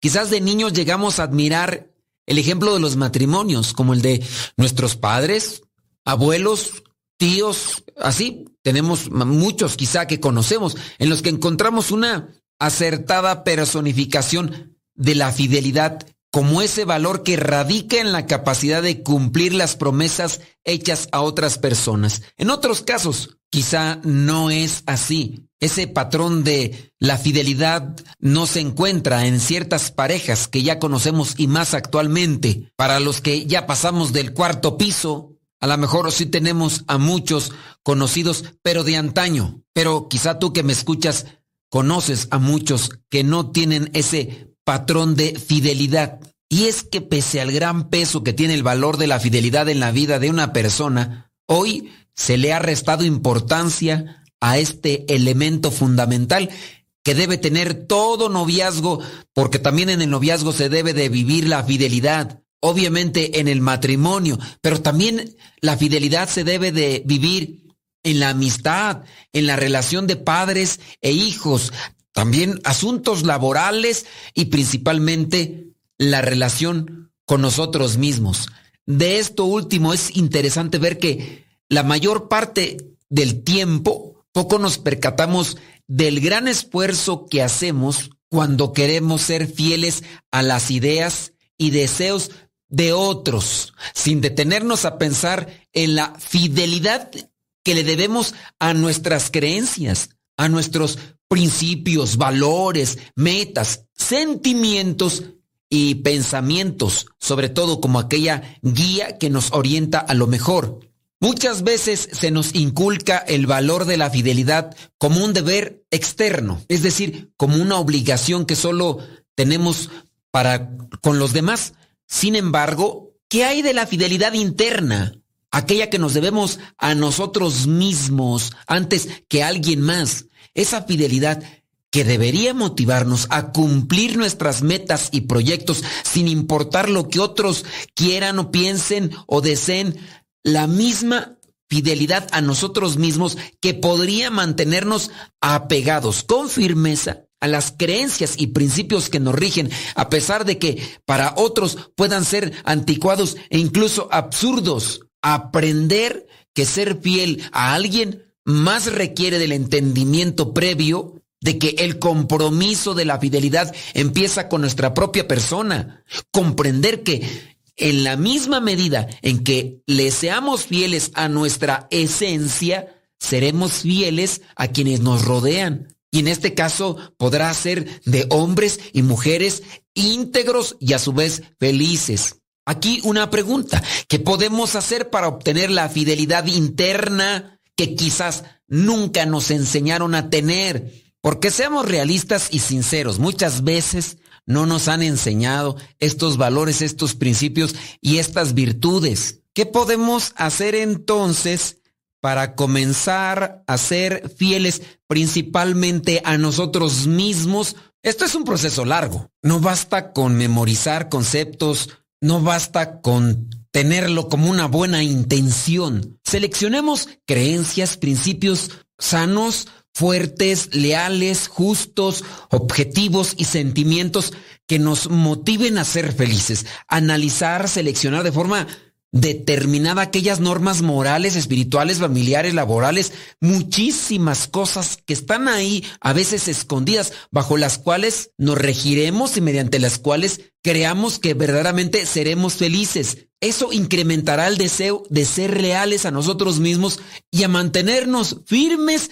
a dichas normas. Pero si nuestros vicios están demasiado arraigados, adentrados, penetrados en nosotros, va a ser difícil que nos apeguemos a estas normas y principios, objetivos y sentimientos que nos motiven a ser felices. Lo mismo sucede con nuestros proyectos y sentimientos, porque entre más convencidos y conscientes estemos de lo que esperamos en nuestra vida y de lo que sentimos, más felices seremos a su cumplimiento y respeto. Esforcémonos al máximo por ser leales a las promesas que hemos hecho con nosotros. La fidelidad es una cualidad que requiere esfuerzo, sacrificio, constancia, que antepongamos el cumplimiento de nuestras promesas a cambio de opiniones, necesidades o incluso deseos que se puedan cruzar en nuestra vida. En lo que respecta a nuestra fidelidad interna, será quizás mayor el esfuerzo por hacer debido a que seremos los únicos que sabremos si hemos fallado.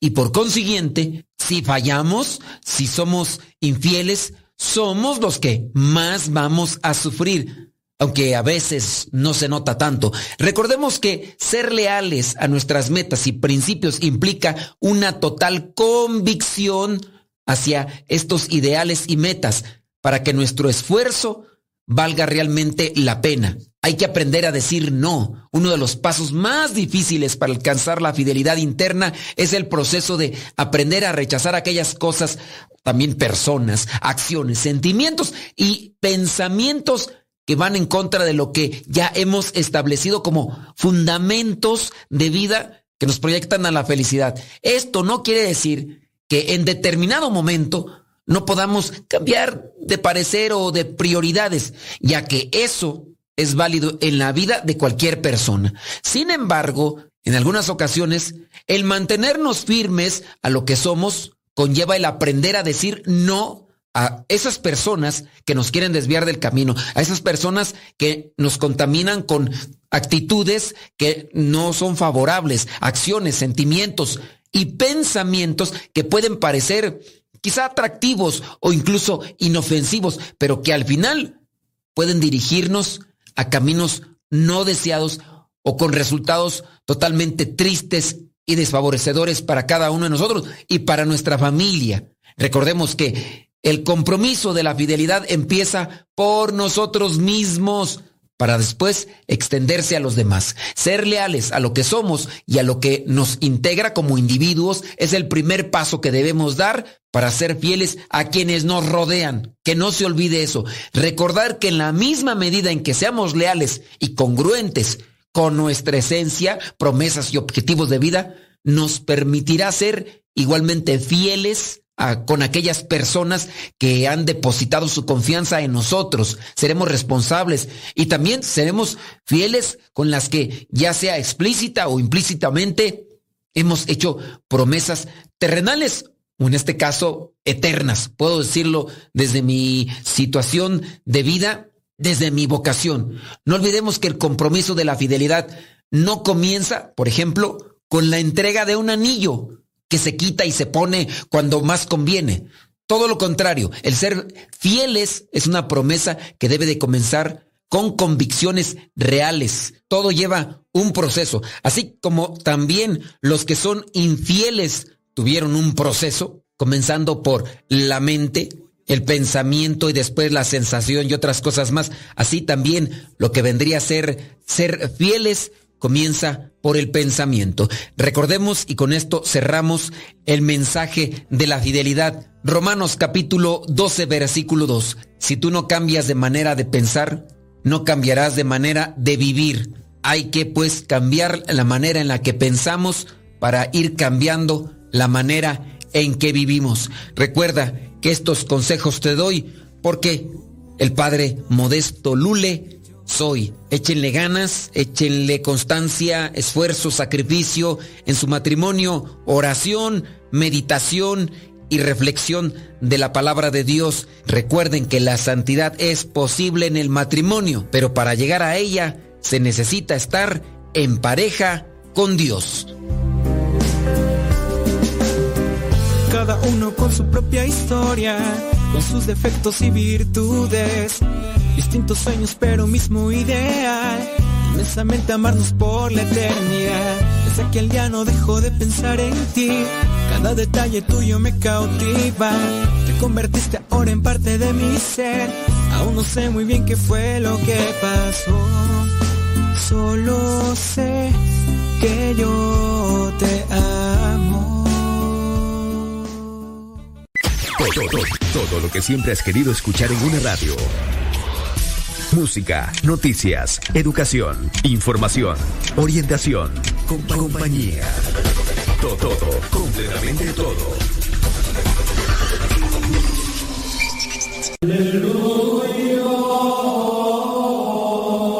Ellos son los hombres y las mujeres que han cumplido fielmente los ideales de Cristo. El 11 de octubre se celebra a Santa María Soledad Torres, santa española y fundadora en 1851 de las Hermanas Siervas de María, ministras de los enfermos, que tienen 126 casas en el mundo con 2.380 religiosas. La novedad de esta comunidad era que ellas debían asistir a domicilio y totalmente gratis a los enfermos que lo solicitaran. Su comunidad sirvió especialmente en los tiempos de epidemias y cólera.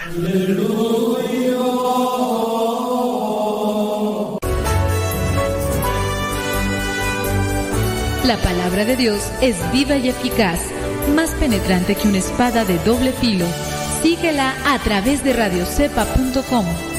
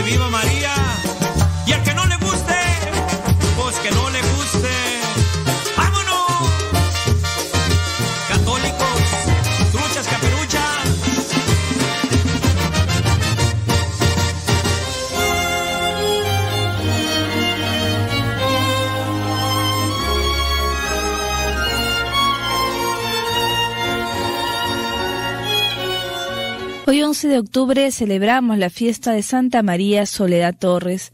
Esta es la santa fundadora de las hermanas siervas de María, ministras de los enfermos, que tienen 126 casas en el mundo con 2.380 religiosas. Nació en 1826 en Madrid, España, hija de modesto comerciante que la instruyeron muy bien en la religión. Estudió con las hermanas vicentinas y al ver la dedicación total de estas religiosas a los más pobres, se entusiasmó por la vida religiosa. Al ser débil de salud no fue admitida en la comunidad.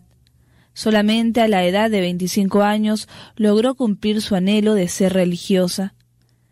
El párroco de un barrio pobre de Madrid se entristecía al ver que muchos enfermos morían en el más completo abandono y sin recibir los sacramentos y pensó en reunir a un grupo de mujeres piadosas que visitaran a los enfermos en sus domicilios y les ayudaran a morir bien.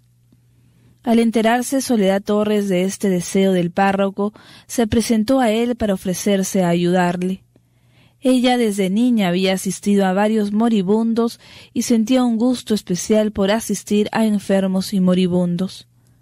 Aunque el sacerdote le rechazó en una primera entrevista por lo que parecía muy débil y enfermiza para esas labores, después se dio cuenta de que era un alma de Dios y con ella y seis compañeras más fundó el 15 de agosto de 1851 la Comunidad de Siervas de María o Ministros de los Enfermos. La novedad de esta comunidad era que ellas debían asistir a domicilios y totalmente gratis a los enfermos que los solicitaran. Por aquellos tiempos llegó a Europa la terrible epidemia del cólera y en los hospitales no cabían los enfermos. Muchos de ellos eran abandonados por sus familiares por temor al contagio. Fue entonces cuando María Soledad y sus religiosas se multiplicaron por todas partes para atender a los más abandonados. El fundador de la comunidad se fue de misionero a lejanas tierras y el sucesor se dejó creer de cuentos y habladurías y destituyó a Soledad del cargo de superiora. Por su parte ella se alegró de poder asemejarse a Cristo en padecer incomprensiones y persecuciones. En sus visitas a Jesús sacramentado obtenía fuerzas para sufrir con paciencia y por amor a Dios. Después se supo la verdad de todo y fue restablecida en su cargo, y bajo su dirección se extendió admirablemente su congregación. La santa murió el 11 de octubre de 1887 a los 61 años y fue canonizada por Pablo VI en 1970. Dios sea bendito por estas obras de caridad tan admirables que inspira en su Santa Iglesia Católica. Hoy te pedimos, Santa Soledad, que sigan apareciendo muchas más y que nosotros también tengamos gestos generosos con aquellos pobres y más necesitados.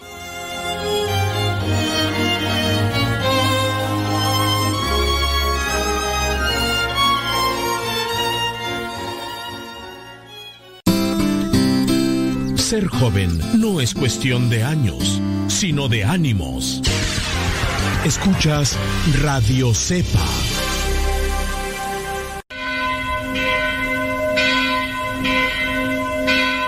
La parroquia virtual.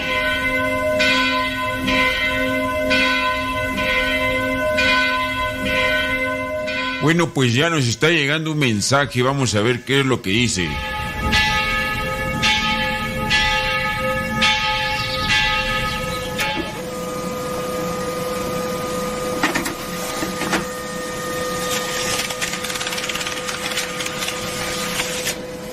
Padre, en cuestión a la ceniza, el miércoles de ceniza, la pregunta es la siguiente. Eh, ¿Se le puede dar ceniza a los bebés que no están bautizados o gente que no está bautizada?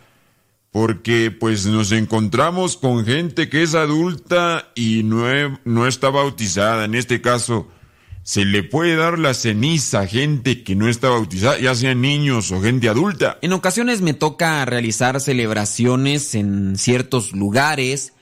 Me ha tocado con permiso especial por parte del párroco, o en este caso permiso especial por parte del obispo, de celebrar misas, ya sea en fábricas o en algunos establecimientos, con motivo de lo que es el 12 de diciembre.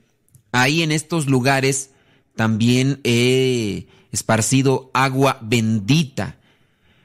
El agua bendita llega a caer en personas que están bautizadas y estoy seguro que incluso en algunas no bautizadas. Otro caso puede ser en la Basílica de Guadalupe. En la Basílica de Guadalupe regularmente está un diácono en lo que es el atrio, dando la bendición a los objetos religiosos que se adquieren y a la gente. Y por ahí puede pasar gente que no es católica, que no están bautizadas y en este caso reciben el agua bendita. ¿Ayuda el agua bendita? Sin duda, es una bendición si la persona, a pesar de no estar bautizada, la recibe con humildad, le puede servir. Ahora, ¿por qué menciono lo del agua bendita? Porque es un sacramental. La ceniza es un sacramental. Puede recibir la ceniza, el miércoles de ceniza, puede recibir la ceniza un bebé que no está bautizado. Sí. Puede recibir la ceniza una persona adulta que no está bautizada. Sí, son sacramentales. Si se reciben con humildad, estos sin duda tendrán un provecho espiritual.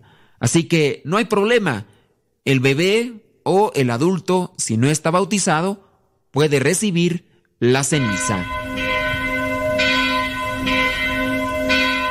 La parroquia virtual.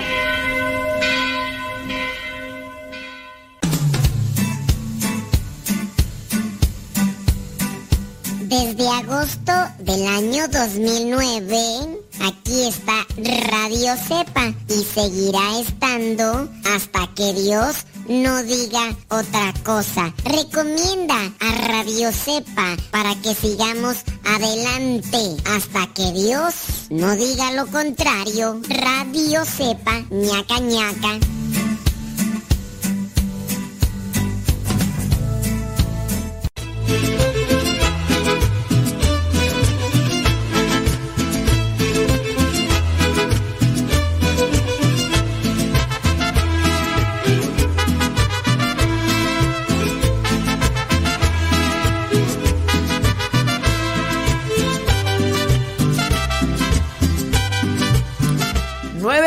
41 minutos!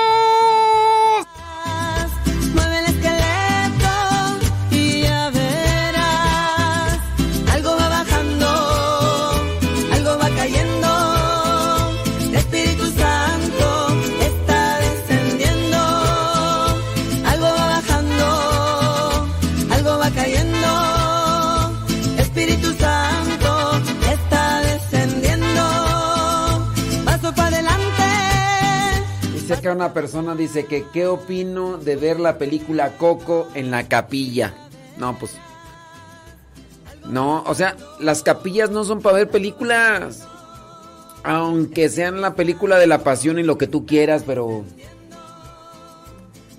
No, digo, para, para eso se tienen que hacer los salones parroquiales. Para eso se tienen que hacer los salones parroquiales.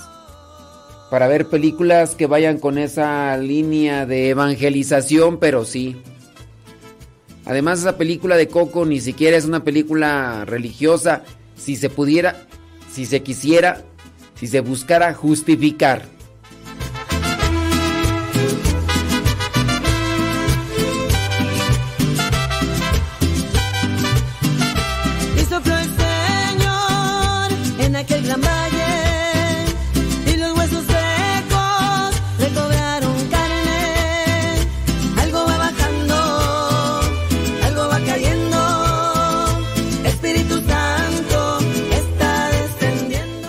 Ya no le entendí. Dice. La familia. Ah, ya, ya, ya. ¿Ya, ya la, ya la apodaste como la guayumina? Ay, ay, ay. De guayumina.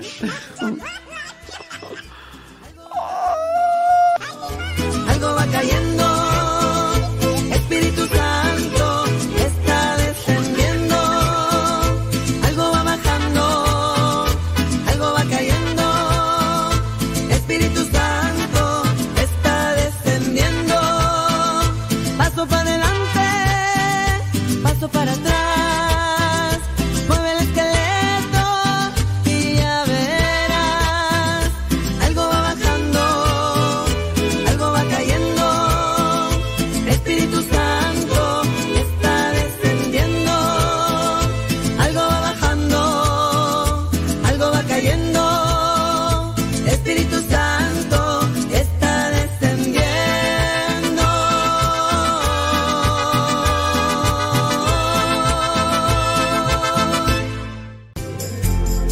Continúa con nuestra programación. Estás en radiocepa.com, emisora católica de los misioneros servidores de la palabra.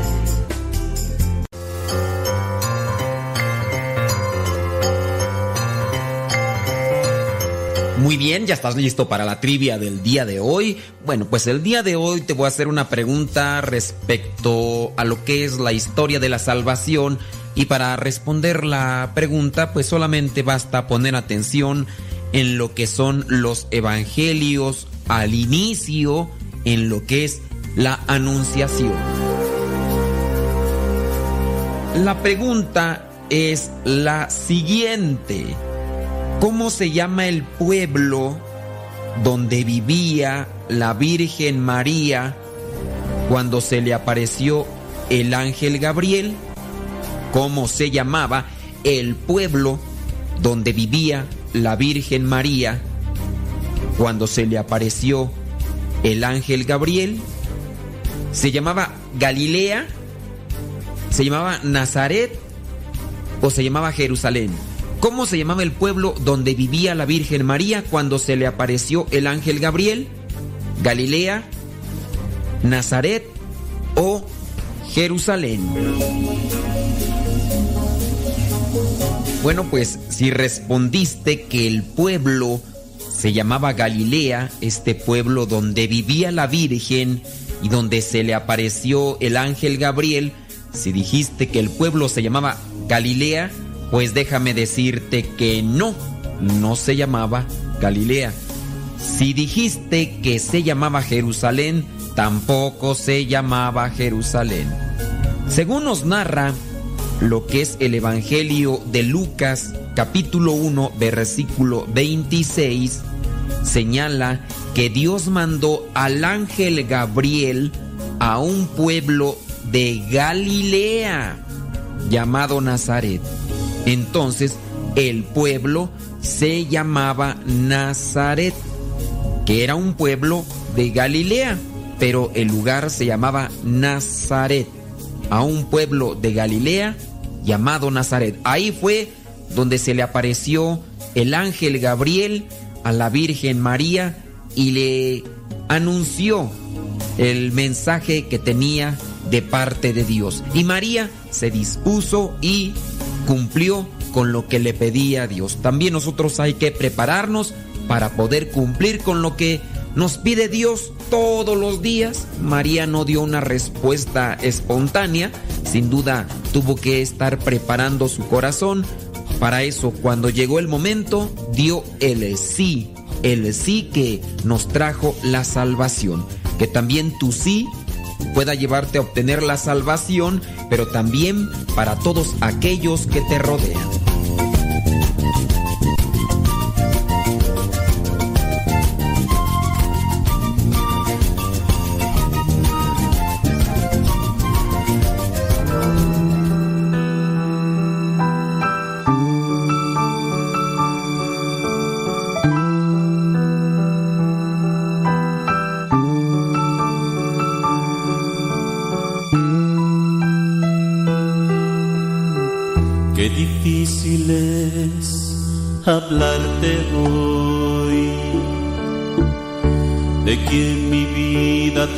Transformó,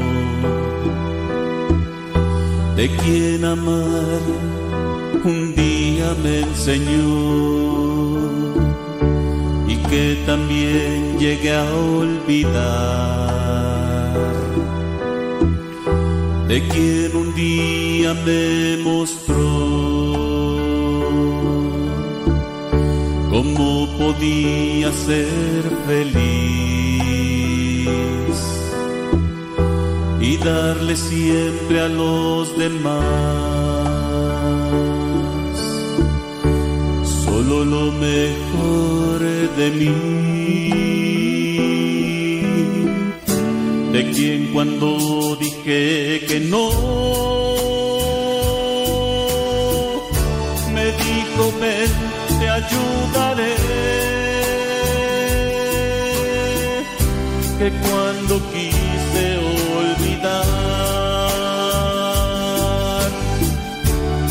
su amor para volver pero hoy que me siento tan solo, de nuevo a mi puerta llamas, ahora me pides Jaime Rodríguez Pacifuentes. Saludos a la señora Juanita Pacifuentes.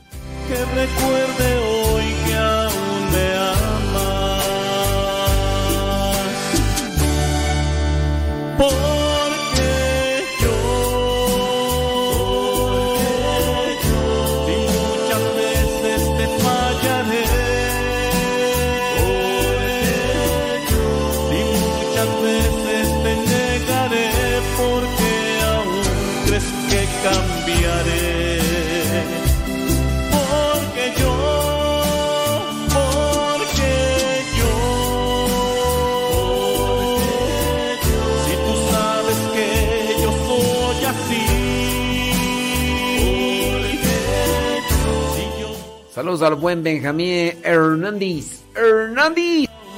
confías en mí, porque yo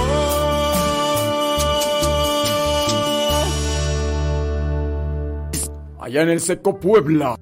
esta hora comprendí que todo lo que ayer viví fue para ver mi realidad y la necesidad de ti. Por eso hoy yo quiero ser el más humilde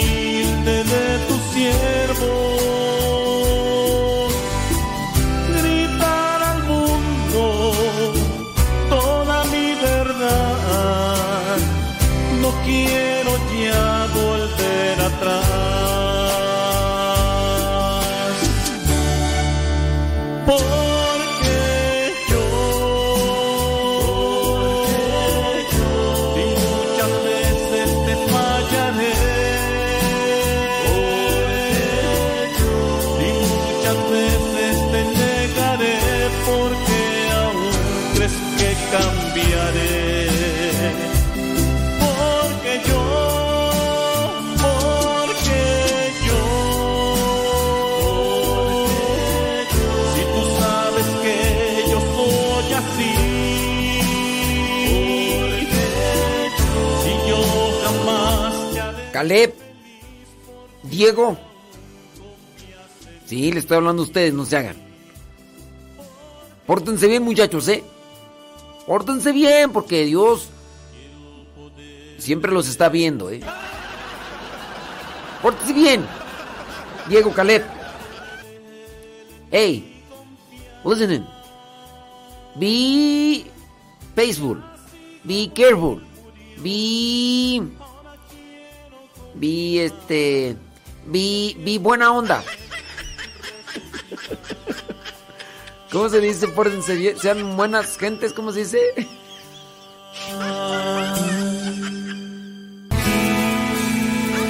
Soy de la cuadra de los buenos, no me sirve de guerreros, de la gente del Señor. Y lucho por ganarme un día el cielo, máscara cabellera, por ganarme su perdón. Y lucho, lucho, ay como lucho. Y tanto lucho que ahora me dicen el luchador. Y lucho, lucho, ay como lucho. Y tanto lucho que ahora me dicen el luchador, el luchador. Be a good kid. Behave yourselves.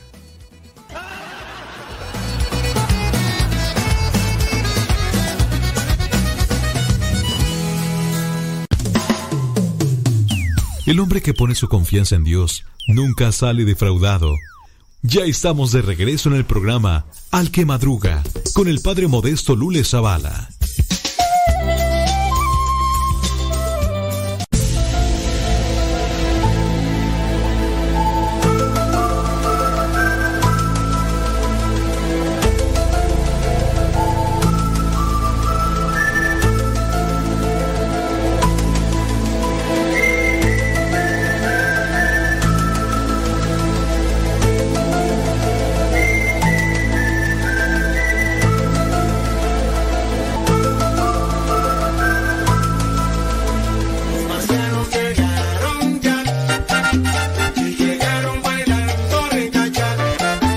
Gracias a los que le dan compartir en Facebook y en YouTube y le dan like.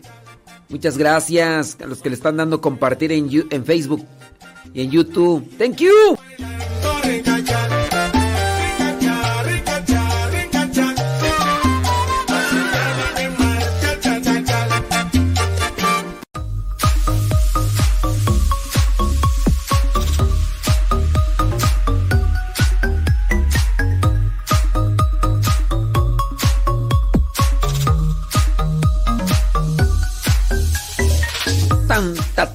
Tan, ta, ta, tan, tan, tan, tan, tan, tan, tan. Saludos a todos los que nos escuchan y nos ponen sus mensajitos ahí en el Facebook y en el YouTube. A los que nos mandan sus preguntitas allá al Telegram. Yo sé que ahí nos mandan sus preguntitas. Preguntitas como esta. Miren. Dice. ¿Cómo dice tú? Espérame. Espérame. Una persona pregunta, ¿Dios perdona la infidelidad?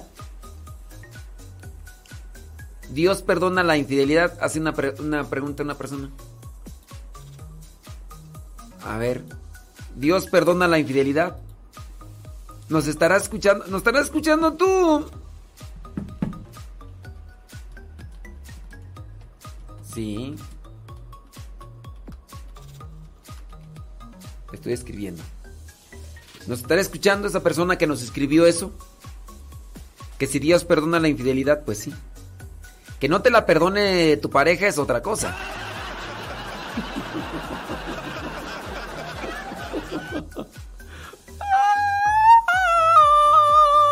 ¡Ay, papantla!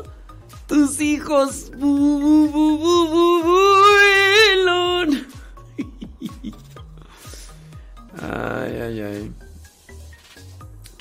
¿Qué más? Saludos a... Dice, ya estamos con todo para empezar un nuevo día. Dándole gracias a Dios por lo que nos regala. Hay que echarle ganas a todo y vivirlo con alegría. Válgame Dios. Anda hoy muy positiva. Anda hoy muy positiva usted, ¿eh? Sí. Saludos, dice. Eh, bli, bli, bli, bli, bli, bli. No me importa que me diga mi nombre. Es que están hablando acá de lo con lo que se han enganchado. Y hay una persona pues que se ha, se ha enganchado con comprar cosas en el internet. Dice, yo tengo esa manía de buscar cosas de tecnología en internet y cuando estoy en la tienda una cosa lleva a otra. No compro en exceso. Unas funcionan, otras no. Por eso sí me distrae mucho. No importa que diga mi nombre. Ya saben en casa quién escribe. Pues sí. Y en la casa ya sé. Pues bueno, aquí podemos decir que hay de cosas a cosas, ¿no? Porque en este caso, comprar cosas de tecnología sabemos que no lo hacen por, por una cuestión meramente superficial o de... No. Sino que lo hacen pues una cuestión de... Para un servicio, para un trabajo, para esas cosas, ¿verdad? Que, que en ocasiones se necesitan. ¿Sí? Entonces, pues, digo, hay de cosas a cosas en las que uno se puede enganchar. Ya son las 9 de la mañana con 58 minutos. ¿Cómo le va? ¿Cómo se siente? Eh, tenemos preguntas, claro, que por supuesto que desde luego que sí. Por ahí tenemos una pregunta que ya nos llegó. Ay, Jesús, está bien larga. Larga, larga, larga, como las visas del obispo. Ay, papantla. Saludos a Carlos Lua. ¿Qué onda? ¿Todo bien? ¡Prima, prima! Mi prima Goya. ¡Ay! Ya, ya me reclamaron, ya me reclamaron. Porque a mí ya no me manda mensajes. Porque ya no me manda mensajes. Ya yo me di cuenta que nada más a doña Carmen, pues ¿qué tiene esa vieja que? ¿Por qué nada más ella le manda mensajes, eh? Mándeme tus mensajes también a mí, yo también tengo derecho, ¿por qué nada más esa vieja? eh? ¿Qué? ¿No me buena o qué? Ah, cálmense. Cálmense, ¿saben quién es doña Carmen? ¿Cómo? Pues cómo no saber si nomás... Ay, mándele, mándele mensajes. eh, eh, a uno ni lo pelan, que no le... Ay, Dios mío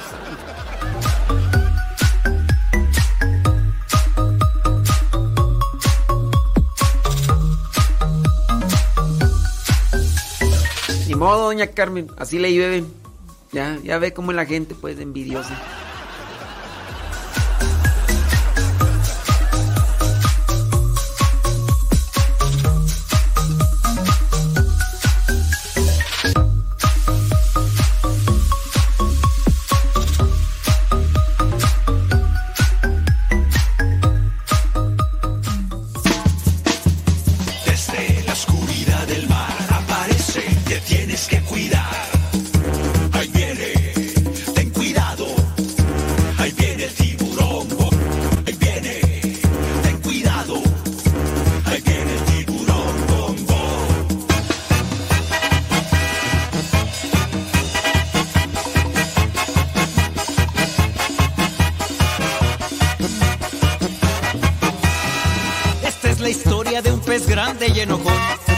De los malvados él quería ser campeón.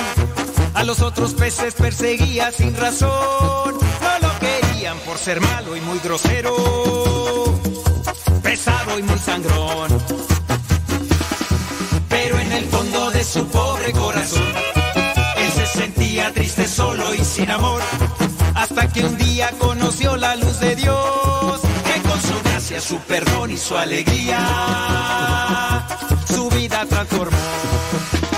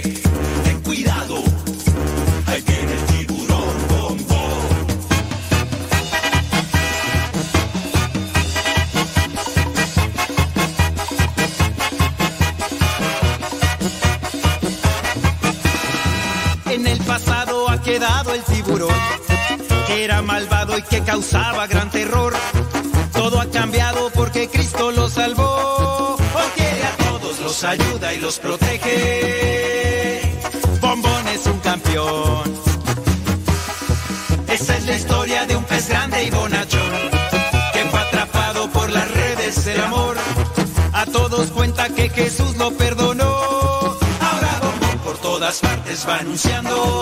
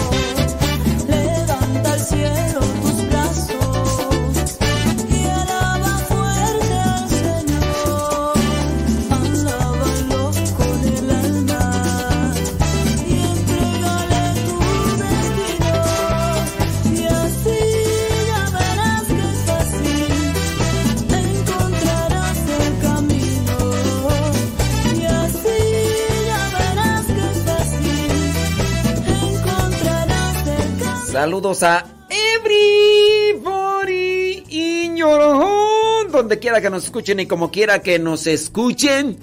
Muchas, pero muchas gracias. Dicen que por ahí nos empieza a escuchar Liliana Rodríguez. Gracias a los que nos recomiendan. Saludos a Liliana Rodríguez. Sabrá Dios dónde nos escucha. Solamente dice la tía. Sí, sí, es su tía, ¿verdad? No, a su madrina. La madrina eh, dice que ahí ya no está escuchando su ahijada. Bueno, saludos hasta Perú, ahí hasta Odalis. Odalis, Odala, le cantan. Josefina García está allá en San Luis Potosí. Gracias. Saludos a María Leonor Melendres del Ángel en Tampico, Tamaulipas. Gracias. Saludos, Lino Jesús Maldonado, el trailero. Dice que anda allá en San Luis Potosí, manejando, ya ve arriba del, del camión y suene el mi, mi. No sé, sería como una de ¿verdad? Saludos a los que nos están ahí escuchando y nos mandan sus mensajitos, gracias. Saludos a los que a los que se enojan.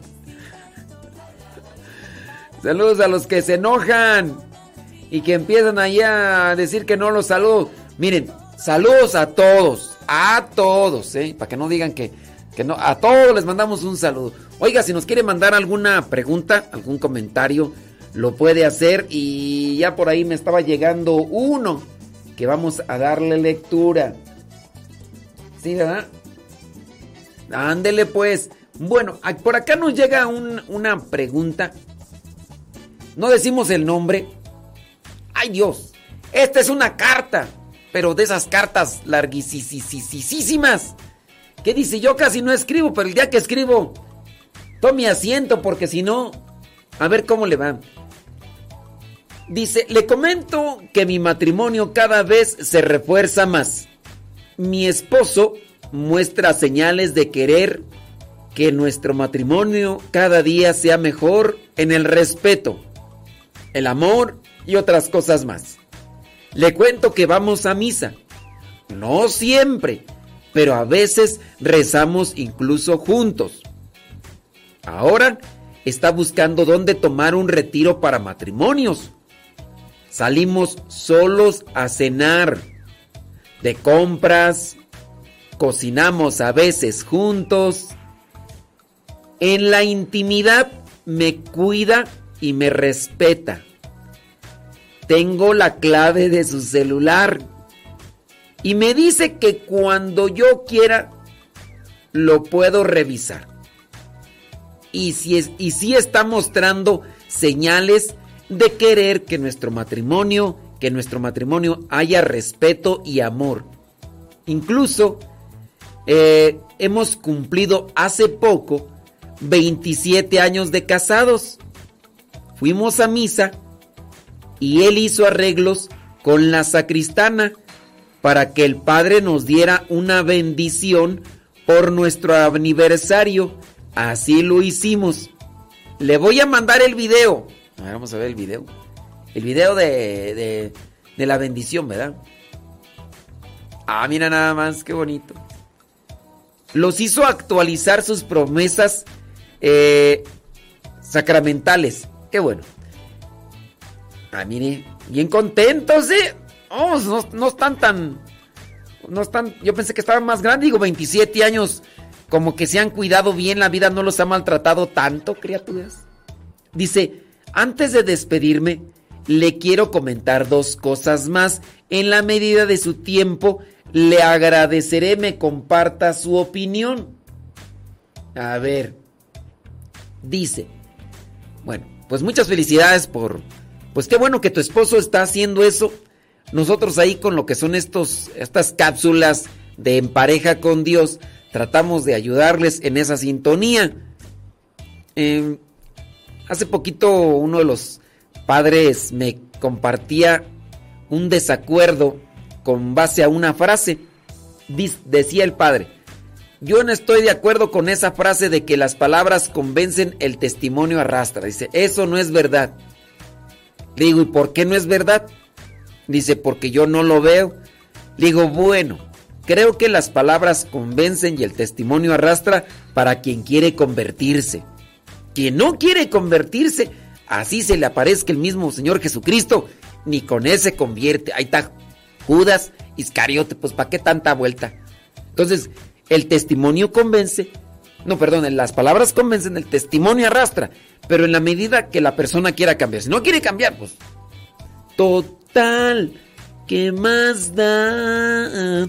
Tiriri, tiririri.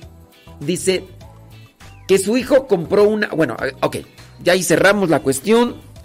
Ahora esta persona, que no vamos a decir su nombre, si hubiera mandado solamente el comentario de cumplen tanto años y ya, y de la opinión de su esposo, podríamos decir el nombre, ¿no? Hasta para echarles un poquito de flores. Pero ya como nos comparte por acá un- una situación de problema, pues sí. Dice, yo no pude hacer nada por mi matrimonio. En mi caso fueron los celos y por un error que se cometió en el pasado. Siento también que en el matrimonio influye mucho si no se corta el cordón umbilical. Esto se le llama mamitis, ¿verdad? Una persona que viva, bueno, este es, este es comentario de otra persona que está escuchando ahí, ¿verdad? La situación. Esta es una situación pues que mm, no se progresa por inmadurez. Hay mucha inmadurez y por lo tanto pues no, no se avanza, no, no se progresa. Este, por un error del pasado. Ya lo pasado, pasando, no me interesa. Nada que... Estaba viendo por ahí una noticia, fíjate, ahorita con esta cuestión del error del pasado, que una muchacha por ahí se volvió a enamorar dos veces. No, se ha vuelto a enamorar porque pierde la memoria, nada más que no me acuerdo dónde. ¿Dónde está? ¿Dónde estás, corazón? Ayer te. Aquí está, mira, dice. eh, ton. Esta joven perdió la memoria y se volvió a enamorar de su novio. Eh, Jessica Sharman fue diagnosticada con, con amnesia, pero su novio no se rindió y después de que ella pues lo olvidó, él se comprometió y le echó galleta y se volvió a enamorar. Como una historia de, de novela, esta joven perdió la memoria y volvió a enamorarse de su novio por segunda vez. Lo traigo a la colación esto porque... Lo traigo a la colación. Lo traigo a la colación esto porque... Por un error del pasado. Ya las cosas se pidieron perdón y todo. Pero vuelven a refrescarse. Yo le llamo a eso eh, desenterrar muertos. Hay gente que se la pasa desenterrando muertos y sigue sufriendo cada de que desentierra muertos. ¿Por qué? ¿Por qué estamos desenterrando muertos? Es la pregunta. No, no sé. No sé. Este. A veces sí somos. Me toca a veces tratar con personas a nivel virtual y a nivel personal. No es una, no son dos, son muchas. O ella o él, porque hay de los dos lados. Desentierre y desentierre muertos. ¿Por qué? Esos muertos desenterrados caminan y te siguen como zombies. ¿Pero por qué? Pero ahí está, remarcando nuevamente el error. Es que tú hiciste esto, es que tú hiciste el otro, es que... Ya, o sea, se hizo en el pasado, ya. No, pero ya te perdoné algo. Solamente... Ah, pero sigo er- escarbando y encuentro más cosas. Y vuelves nuevamente a refrescarlas. A ver, no dijiste que no sé qué, no sé cuánto. Aquí mira, aquí esto. Oye, ya deja eso en el pasado. Pero hay gente necia, hay gente terca, yo podría decir inmadura. Gente inmadura que está restriegue y restriegue. Yo no sé si en su caso lo único que está buscando la persona es a veces quererse justificar para tomar una carrera e irse. No lo sé. Eso ustedes podrían decirme.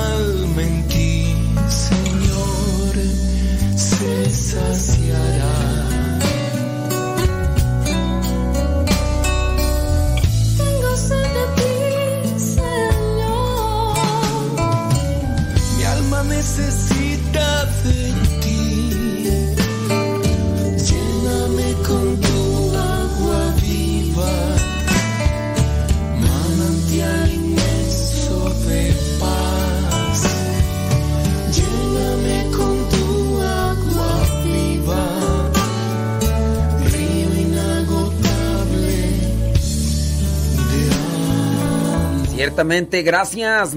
Oye, vamos a hacer el club de las de los y las Undertakers. ah, no, pero son enterradores, ¿verdad? ¿Cómo podríamos llamarle a los desenterradores? Sí, es que estábamos leyendo el comentario de una persona sobre su matrimonio. Dice que su matrimonio no prosperó porque fueron celos. No sabemos si de ella a él o de él a ella o de los dos y por un error que se cometió en el pasado.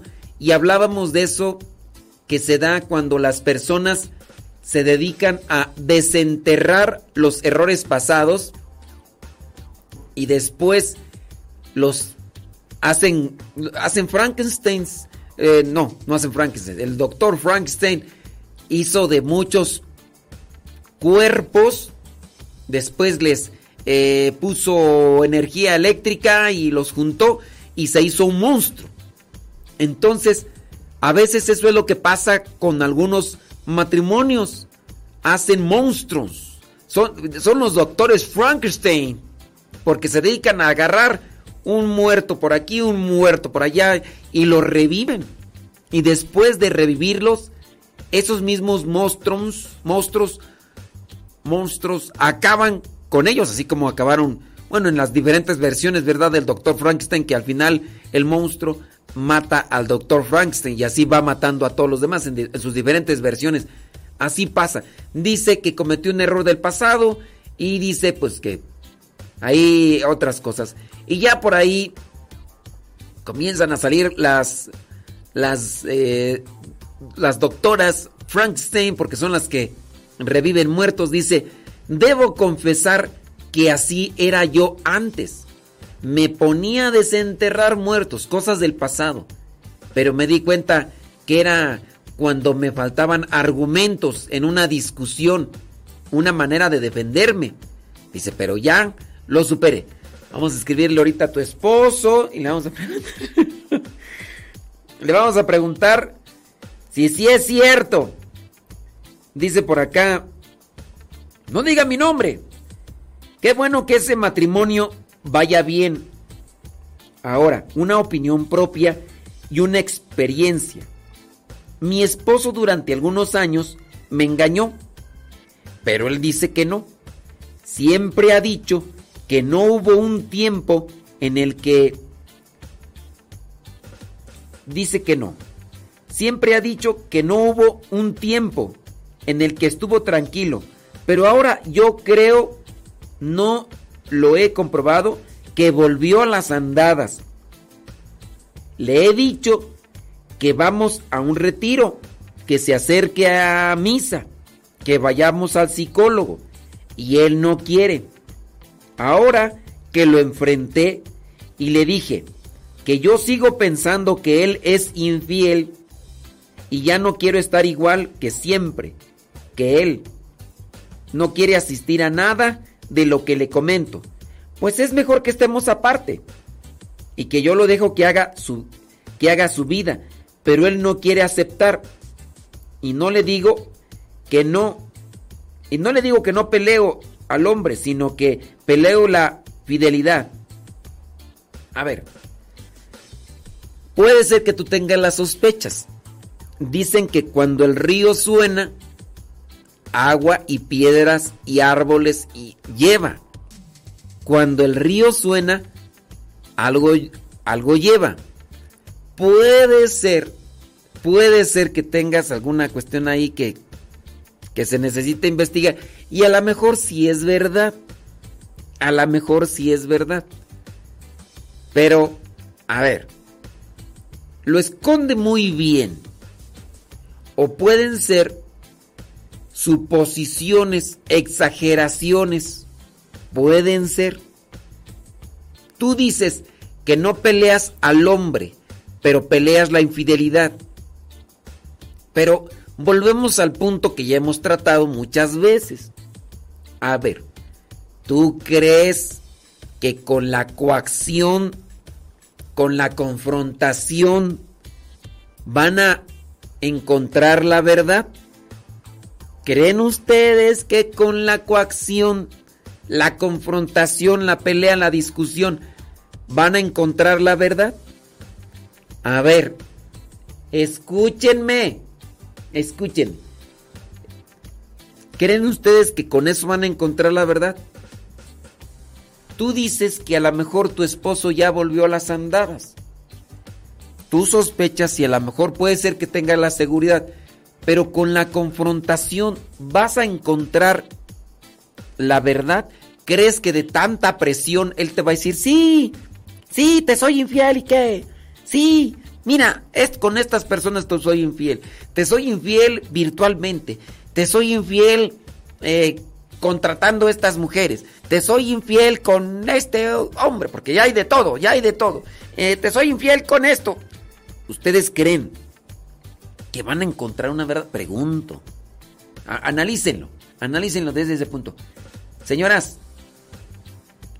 ¿ustedes creen que van a encontrar la verdad coaccionando, confrontando, eh, entrando en discusión? A ver, a ver, yo, yo, yo pregunto, a ver, ustedes analicen. ¿Creen que así? Dice por acá, saludos. Ándele pues, gracias. Saludos por acá, saludos por allá, saludos por allá.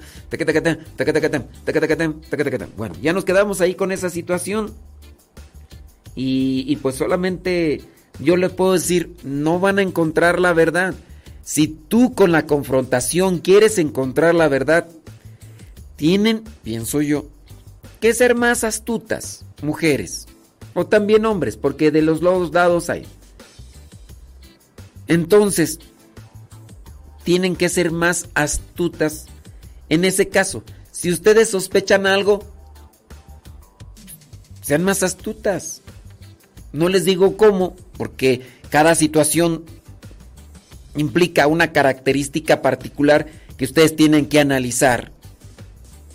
Ahí se necesita temple, astucia, inteligencia, paciencia y que con la búsqueda de la verdad solamente traten de ratificar algo, pero sepan que si, lo buscan, lo encuentran. Y si lo encuentran, aquí la pregunta es, ¿qué van a hacer? Y encuentras la verdad, lo agarras como eh, con las manos en la masa. ¿Te acuerdas de ese video que se hizo viral? de las hijas que agarraron a su papá saliendo de un motel. Para las personas que no sepan que es un motel, pues es un hotel, pero es un hotel así como que nada más de paso y de puras pasadas y pues que nada más eh, casi regularmente, no todos los moteles, ¿verdad? Pero regularmente los moteles son así como que para para, para la infidelidad, para la infidelidad, para el adulterio y para la fornicación, para la adulterio y fornicación. Pareciera ser. Y ese video se hizo viral porque las hijas encontraron al papá saliendo de un motel.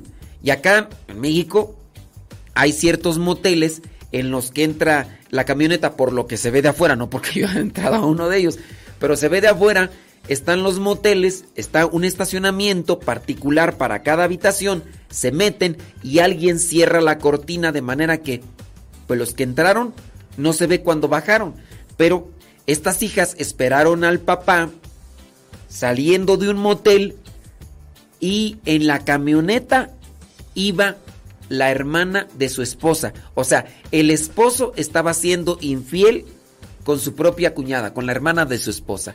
Y pues ahí está el video viral. Cómo se bajaron las hijas, hicieron que se bajara el esposo, después a la señora, a la tía, le echaron en corretiza, a la señora, a la esposa, que iba junto con las hijas, también en otro carro aparte, siguiéndolos, pues a la señora tuvieron que llevársela al hospital porque porque los agarró en, en la movida. O sea, ¿qué, ¿qué decían? Están saliendo de un hotel, ni modo que hayan dicho. Fuimos a rezar ahí la coronilla y la misericordia porque en otro lado está muy... Nos distraemos mucho. Fuimos a rezar el rosario. No. Y, pues los agarraron. Entonces, si, si buscan, sepan que si lo encuentran, tienen que saber qué onda. Porque ahí las cosas están medias difíciles.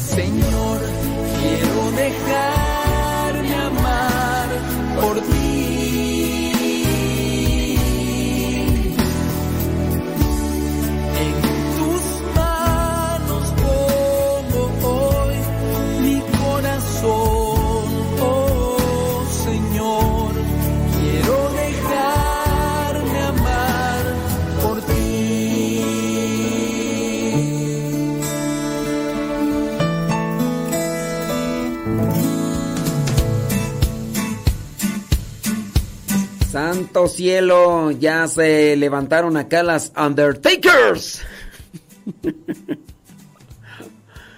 Ah, ya acá me dicen este que se dice under, Undertakers. ¿Cómo tú?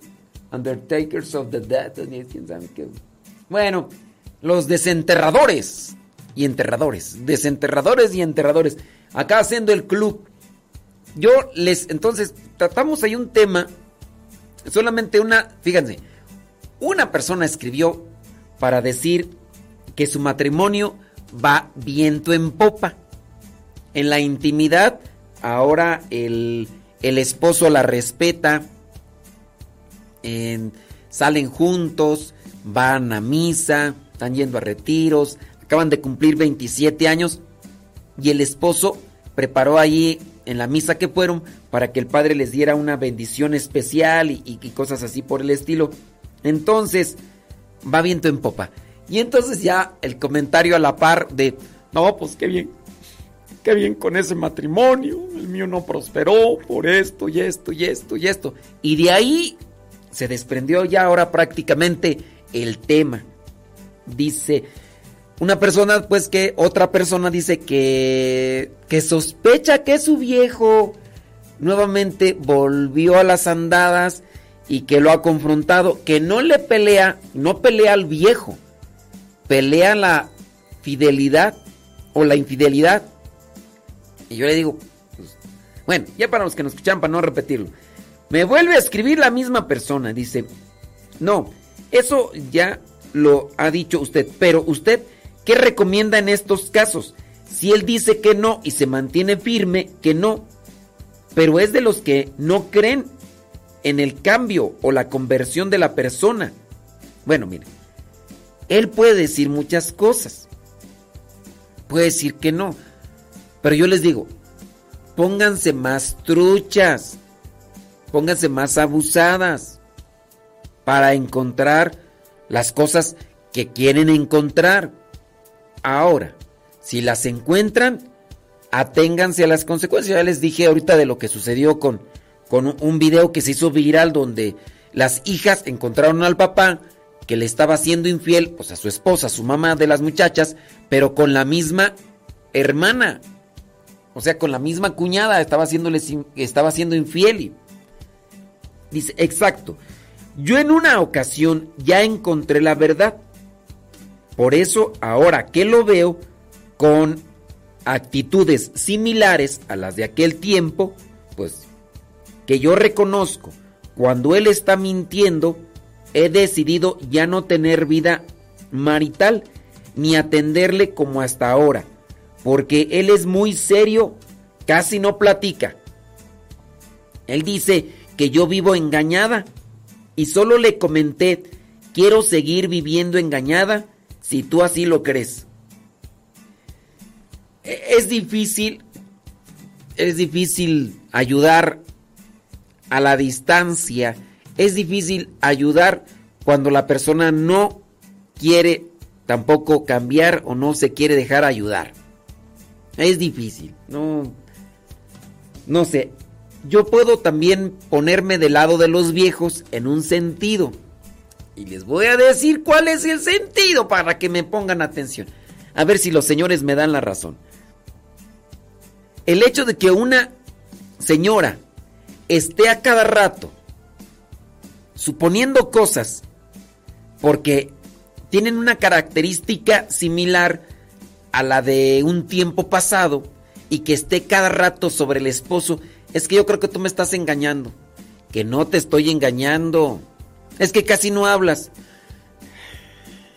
Es que no te estoy engañando. Sí, yo, yo, tú dices que no, pero que no sé qué, que no sé cuánto. Si es un tema recurrente, es un tema que causa fastidio. Puede ser, puede ser que en la búsqueda obsesiva de la persona por querer encontrar algo para recriminarle al esposo, puede ser que en esa forma el esposo vaya a llegar a la conclusión de decir, bueno, no te estoy siendo infiel, pero apenas se me aparezca una oportunidad en el camino, para que se te quite. Ya me fastidiaste, ya me llenaste el buche de piedritas solo por tus fantasías mentales. Y a eso pueden orillar al viejo con ese tipo de actitud. Hay personas que tienen una actitud tóxica. Sí, tienen cuando van con el consultor, con el terapeuta, con el psicólogo o con el padrecito, la persona lleva una una postura, una actitud. Es que padre, oye, es que esto, ok, eso lo hace solamente cuando se presenta ante los demás para hacer ver mal a la otra persona. Pero cuando ya te toca ver y escuchar a la persona cómo es en su ambiente, en su naturaleza, por decirlo así, del matrimonio, te das cuenta que el otro más bien no a veces no habla porque ¿para qué habla? Todo lo que habla a veces es usado en su contra, manipulación. Hay cierto tipo de, de obsesión por el control de la otra persona. Ya le está revisando esto, ya le está preguntando el otro, ya le está aquello. Puede ser que en algunos casos sí esté siendo la otra persona infiel. Pero a donde mm, voy a volver nuevamente es, ustedes no van a encontrar la verdad en la medida que se pongan a neciar, porque son necias, no, en la medida que se pongan a neciar con el que está siendo infiel, no van a encontrar la verdad. Lo único que van a provocar es que el otro se ponga más trucha. Porque en tu modo necio, en tu neciada, querer inventar un término, tu postura necia, el otro va a decir, me cuido, me cuido, me cuido, me cuido. Y si me- se, se escapa un poquito de la verdad, yo me voy a cuidar más y me voy a cuidar más. Yo no diría pues que investiguen con un detective, pero sí, a veces las cosas, mientras menos ruido hagan y le brinquen al asunto, más pronto lo agarran. Pero es como cuando nosotros queremos atrapar algo y vamos haciendo ruido. Pónganse a pensar en eso. Ustedes, señoras, si ustedes dicen, yo creo que sí me está engañando por diferentes situaciones, pues mientras más ruido le hagas, el otro se va a poner más abusado. No sé, ponte a pensar, quieres agarrar una mariposa y vas haciendo ruido. Pues óyeme, la mariposa se va, apenas vas haciendo ruido y vas haciendo, te vas haciendo visible, pues se va a asustar. Un ave, un gato, o lo que tú quieras atrapar, que en ocasiones tú quieres agarrarlo, ¿no? Y pero vas haciendo ruido, te vas mostrando visible, pues no vas a atraparlo. O sea, a lo mejor sí, pero te va a costar más. Si tú dices, bueno, yo quiero, ok, y después que encuentres qué vas a hacer, pelearle, gritarle, echarle en cara, darle sus eh, caguamazos, darle sus mazapanazos. ¿Qué, qué vas a hacer? O sea, ya también tendrías que estar eh, preparándote para el siguiente movimiento. Echarle en cara, ahí está, no, que no, que no sé qué, que no sé cuánto. Se tiene que ya tener preparada la siguiente acción. Entonces, pues yo no, yo no creo. Tú dices qué hacer. Pues yo, yo te diría, contrata un detective si es que tú dices cómo hacer para descubrir que me está siendo infiel. Deta- eh, contrata un detective. Habrá personas, pues, quien se dediquen a hacer este tipo de cosas. Si es que tú piensas y crees, ok, pero si después que encuentres eso, ¿qué vas a hacer? Debes decir, ya, ya, ya, me des- ya te descubrí, ¿eh? Ya me di cuenta que, que andas allá de perro. Ok, te voy a perdonar, te voy a perdonar otra vez. Y, y- piensas que con eso del descubrimiento de la infidelidad, ella va a cambiar. No va a cambiar.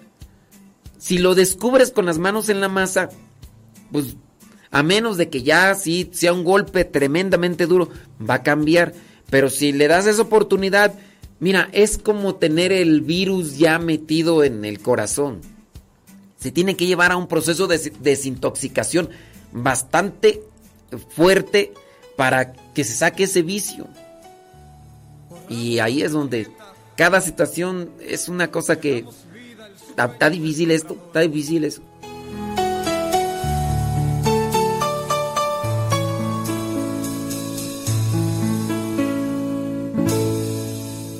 El Señor nos llama al campo a sembrar, a sembrar, a sembrar. La semilla, el dueño esperando están. Al mirarte a ti, invitándote están. El Señor nos llama al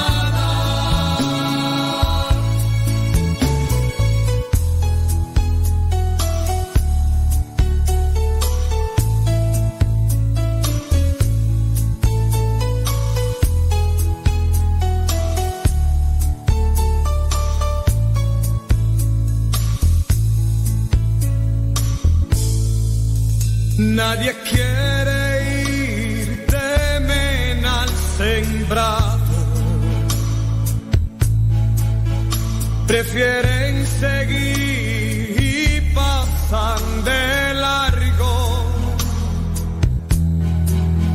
Triste y solo se encuentra el dueño en el campo. Todos se han marchado y la miel se ha rebosado.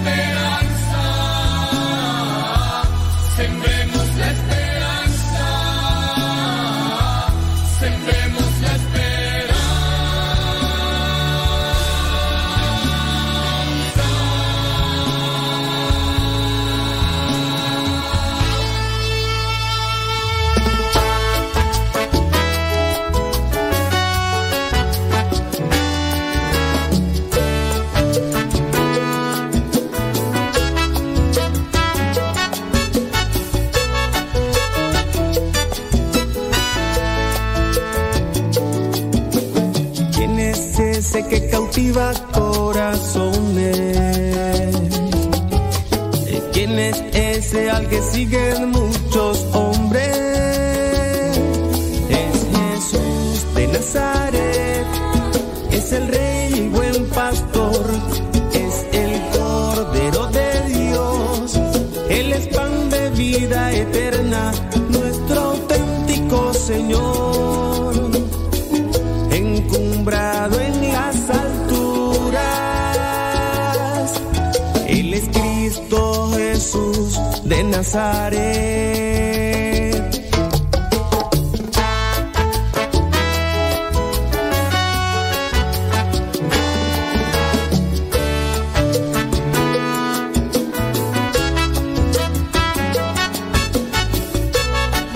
Ya tenemos la participación de los especialistas, de los profesionales, de los que este, dan su opinión y agradecemos mucho, mucho, mucho.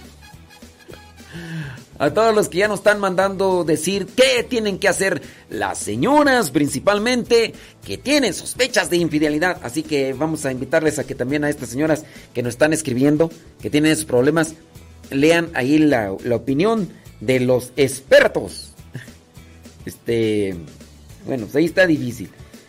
Dice, por ahí no va, es que una señora lo buscó, o bueno, él tuvo contacto con ella y este sábado la volví a ver, no le habla y se porta serio, después ya me dijo que ella sí lo saludó pero temprano, cuando yo estuve ahí no se dirigieron la palabra, ni se veían, entonces pues yo le dije, si le vas a hablar, pues háblale, ¿por qué te escondes o por qué? Ya que estoy, yo, no se hablan, chale, así me dijo, fantasías mentales. Voy a ponerme vivilla. Yo quiero tener un matrimonio como el que dio su testimonio y voy trabajando en ello. Tenemos 35 años de vivir juntos y 15 de tener la bendición de Dios. Pues yo solamente podría terminar ya con esto y esta persona decirle, pues Dios te bendiga. Dios te bendiga y vivilla. Vi- Vivilla desde chiquilla. Bueno, saludos a el público conocedor. Y por ahí, si quieren leer todos los comentarios de los profesionales que, que tienen que hacer esto, que tienen que hacer aquello, que no sé qué, y, y todo lo demás. Déjame ver aquí. Dice, dice una persona, yo sí, pero sí, ya lo hice una vez y lo perdonó que lo mande a volar. Híjole, creo que yo no soportaría ni la primera vez. Bueno, pues acá las personas, acá hay algunas personas que están opinando. Yo, por lo poquito que conozco de algunas personas que están aquí, no las conozco bien, pero creo que ni casadas han sido y están, bueno, van a decir, ay, pues tú tampoco eres casado. Ahí estás dando tus opiniones como si fueras experto. Vaya, carara. O sea, estás criticándonos a nosotras que no estamos casadas, que no salimos ni en rifa y estamos dando nuestra opinión, cómo tienen que hacerle. Y tú, pues tú tampoco estás casado. O sea, pues en opiniones, en circunstancias, vamos, estamos iguales. O sea, ¿para qué estás opinando? Pero bueno, yo opino con base, digamos, también a un estudio que tuve. Este, estudié psicología. Este. Y a lo largo de mis años, desde que soy misionero, me he dedicado a ser eh, acompañante espiritual de muchos matrimonios. Entonces, creo que conociendo situaciones, casos, no necesariamente tengo que casarme para pasar por circunstancias y decirles qué tienen que hacer. El cerrajero muy posiblemente no tiene ni casa ni puertas donde practicar, pero sí al dedicarse a arreglar o hacer llaves, pues ha aprendido el oficio y, y a lo mejor ahí donde vive ni, a lo mejor ni puerta tiene, ni chapa tiene, eh, hace o arregla llaves que, son de motocicleta y a lo mejor ni motocicleta tiene, eh, para puertas de carro, algunas, y a lo mejor ni carro tiene, o sea, pero el cerrajero puede solucionar este tipo de problemas, ¿no? Digo, a lo mejor si tiene una casa y tiene, tiene ahí, pero ¿qué tal si le mandan a hacer otro tipo de llaves y él dice, pues es- yo no tengo carro, pues no te puedo hacer unas llaves de carro porque no tengo carro? No, me pides hacer unas llaves de esto, yo esas chapas ni las tengo, ¿no? Digo, para los que están ahí comentando, ¿verdad? Ándele pues. Oye, estábamos ahí con otra situación, queriéndome deslindar un poquito de, este tema para terminarle a, a decir a la otra persona, déjame ver por acá. Bli, bli, bli, bli, bli. A ver a Jesús. Ave María Purísima.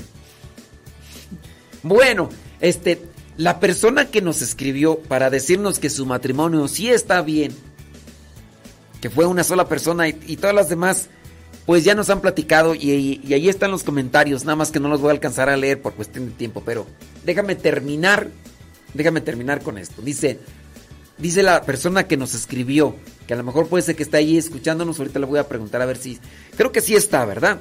Dice que su hijo compró una casa hace dos años y resulta que en el sótano encontraron que en la pared hay figuras o símbolos hechas como con lápiz y son señales malas que si- según investigaron en internet son señales del demonio. Pensamos que al parecer ahí hicieron cosas malas. Eso pensamos. No nos consta. Pero padre, mi pregunta es, ¿qué se hace en esos casos? Yo me preocupo, dice la señora, que porque su hijo y su nuera no están casados por la iglesia. Tienen dos hijos, uno de seis y otro de tres años, y además no están bautizados. Ellos dicen que no tienen miedo y que Dios está con ellos y los protege. ¿Qué opina usted de esto? Pues sí, Dios está siempre con nosotros. Y ciertamente ellos están en situación de pecado, porque es la verdad, ¿no?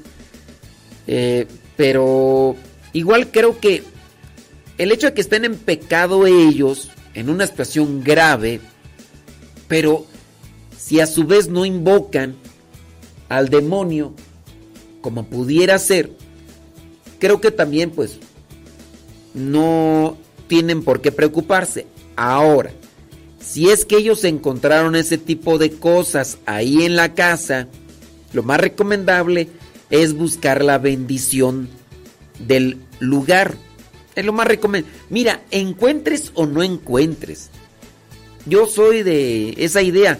Encuentres o no encuentres, busca la bendición de ese lugar, ya sea porque vas a poner un negocio, ya sea porque compraste un automóvil, ya sea porque eh, vas a rentar o porque compraste casa. No necesariamente porque va, compraste casa y por eso voy a pedir la bendición. No.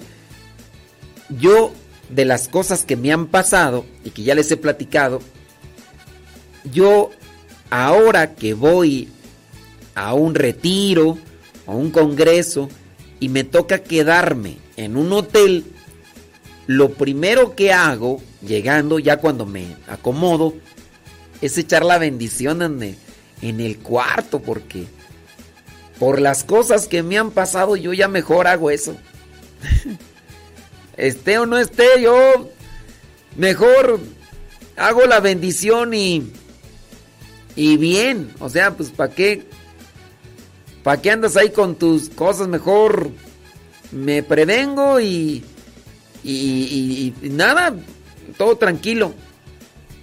¿Para qué me ando exponiendo? Entonces, igual yo una noche con que llegue, yo, a veces he llegado solamente, llego a dormir y al otro día ya me tengo que retirar. No importa, esa noche yo lo que hago es bendición del lugar. Yo soy padre, yo puedo agarrar agua, eh, se bendice el agua y hago la bendición del, del lugar. Tú no puedes, pero puedes cuando sabes que vas a salir, acompañarte de un frasquito de agua bendita. Puede irse a un lugar por ahí o hay veces que las personas traen o guardan un poquito de agua bendita. Se puede hacer eso. Prevenir. Hasta yo prevengo. Entonces, mejor pidan la bendición del, del lugar porque ya sabes. Y lo último, por comentarle, es que recién estuve en una reunión familiar y tocaron el tema de las tarifas que la iglesia católica tiene para celebrar bodas, bautizos, etc. Y comentaron por ahí que es una mafia, válgame Dios. Y yo me molesté un poco. Solo les dije que eso no es verdad, que la iglesia tiene gastos y para ello es lo que se cobra por las celebraciones. ¿Qué opina usted? Pues hay de celebraciones a celebraciones los cuales se pide un cierto tipo de estipendio. Y ciertamente lo que dices es verdad. En la iglesia hay gastos. A veces la gente opina más a su modo de creer las cosas que con una con un razonamiento. Es como a veces el pensamiento irracional de pues yo no sé por qué, para los que conozcan el fútbol, yo no sé por qué el portero es el único que, que tiene que agarrar la pelota con las manos, ¿por qué los otros no? A ver, yo no estoy de acuerdo con eso. A mí se me hace un acto de injusticia. ¿Por qué solamente una persona, o en el caso dos, en un partido de fútbol, por qué nada más dos pueden agarrar la pelota con las manos? Yo pienso que eso es una estupidez, yo pienso que eso es una idiotez. Deberían de agarrarla todos con la... Eso es hablar desde la ignorancia y cuando las personas en ocasiones se ponen a hablar de cosas que no conocen, como en el caso de la fe, pues igual puede ser, ¿no?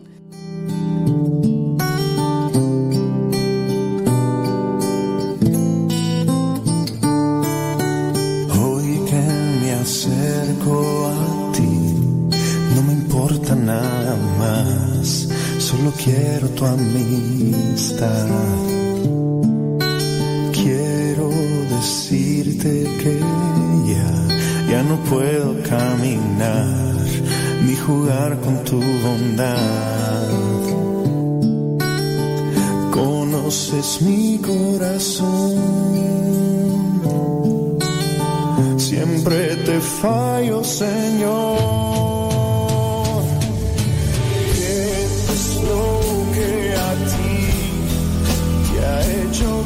Pensar que te puedo servir?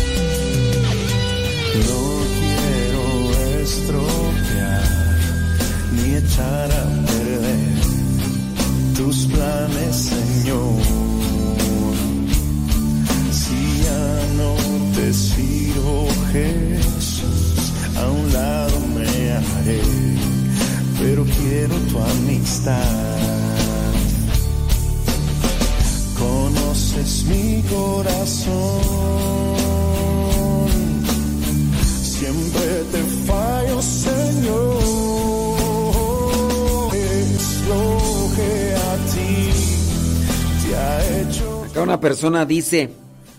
¿Qué dice? Eh. Ay, ¿tú? ¿Y nos puede decir cómo hacer la bendición con agua bendita? ¿Cómo debemos orar? Miren, ya cuando tengan el agua bendita, ustedes solamente hacen un Padre Nuestro. En el caso, no es que sea una oración específica. Puede ser una oración como, te pedimos Señor, que en este lugar te manifiestes, envíes a tus santos ángeles protectores para que nos cuiden. Padre nuestro que estás en el cielo, o sea, una invitación o invocación a los ángeles de la guarda para que estén y se hagan presente en ese lugar. Y también decir Dios manifiéstate en este lugar. Dios eh, queremos que estés aquí. Si hay alguna entidad maligna o alguna presencia maligna Señor te pedimos que tú la corras las eso o sea miren el conjuro o la invocación al mal es invitar a las fuerzas malignas. Ustedes no van a invitar a las fuerzas malignas, ustedes lo que podrían hacer en este caso es convocar o invitar a la presencia divina. Y ya, Padre nuestro que estás en el cielo, te invitamos, Madre Santísima, que también intercedas por nosotros, que nos con tus oraciones nos resguardes de todo mal. Dios te salve María y listo. Amén, Jesús. Oiga, pues ya nos tenemos que ir. Muchísimas gracias por habernos acompañado. Son las 11 de la mañana con dos minutos. Solamente para las personas que tienen a bien de escuchar el, programa, y que y que escuchan el programa de Pati y Paco eh, por Facebook y YouTube. Eh, ellos nos mandaron un programa, pero incompleto. Este. Entonces ya no lo voy a alcanzar a hacer porque me lo acaban de mandar en este momento. Me lo acaban de mandar hace dos minutos. Entonces no lo voy a transmitir por Facebook y YouTube. Voy a poner un programa pasado. Voy a poner un para- porque me lo están mandando en este momento, entonces ya no me da tiempo para alcanzarlo a editar. Porque si me pongo a editarlo, pues ya va a salir como a las 11:20, entonces pues ya no. Eh, y es que me mandaron ahí, pues bueno, me mandaron solamente tres bloques. Entonces vamos a poner el programa de ellos, pero un programa pasado. Y en la noche, el programa que me acaban de mandar hace poquito completo, pues ya lo vamos a transmitir en Facebook y en YouTube solamente hasta la noche. Ahorita un programa pasadito y bueno, eso por ahí para las personas que a veces quedan esperando el programa de Pati Paco solamente por Facebook. Porque no se meten a Radio Sepa, bueno, pues ahí que les podemos decir. ¿Sale? ¡Ándeles pues! Son las 11 con 4. Ahí viene Pati Paco.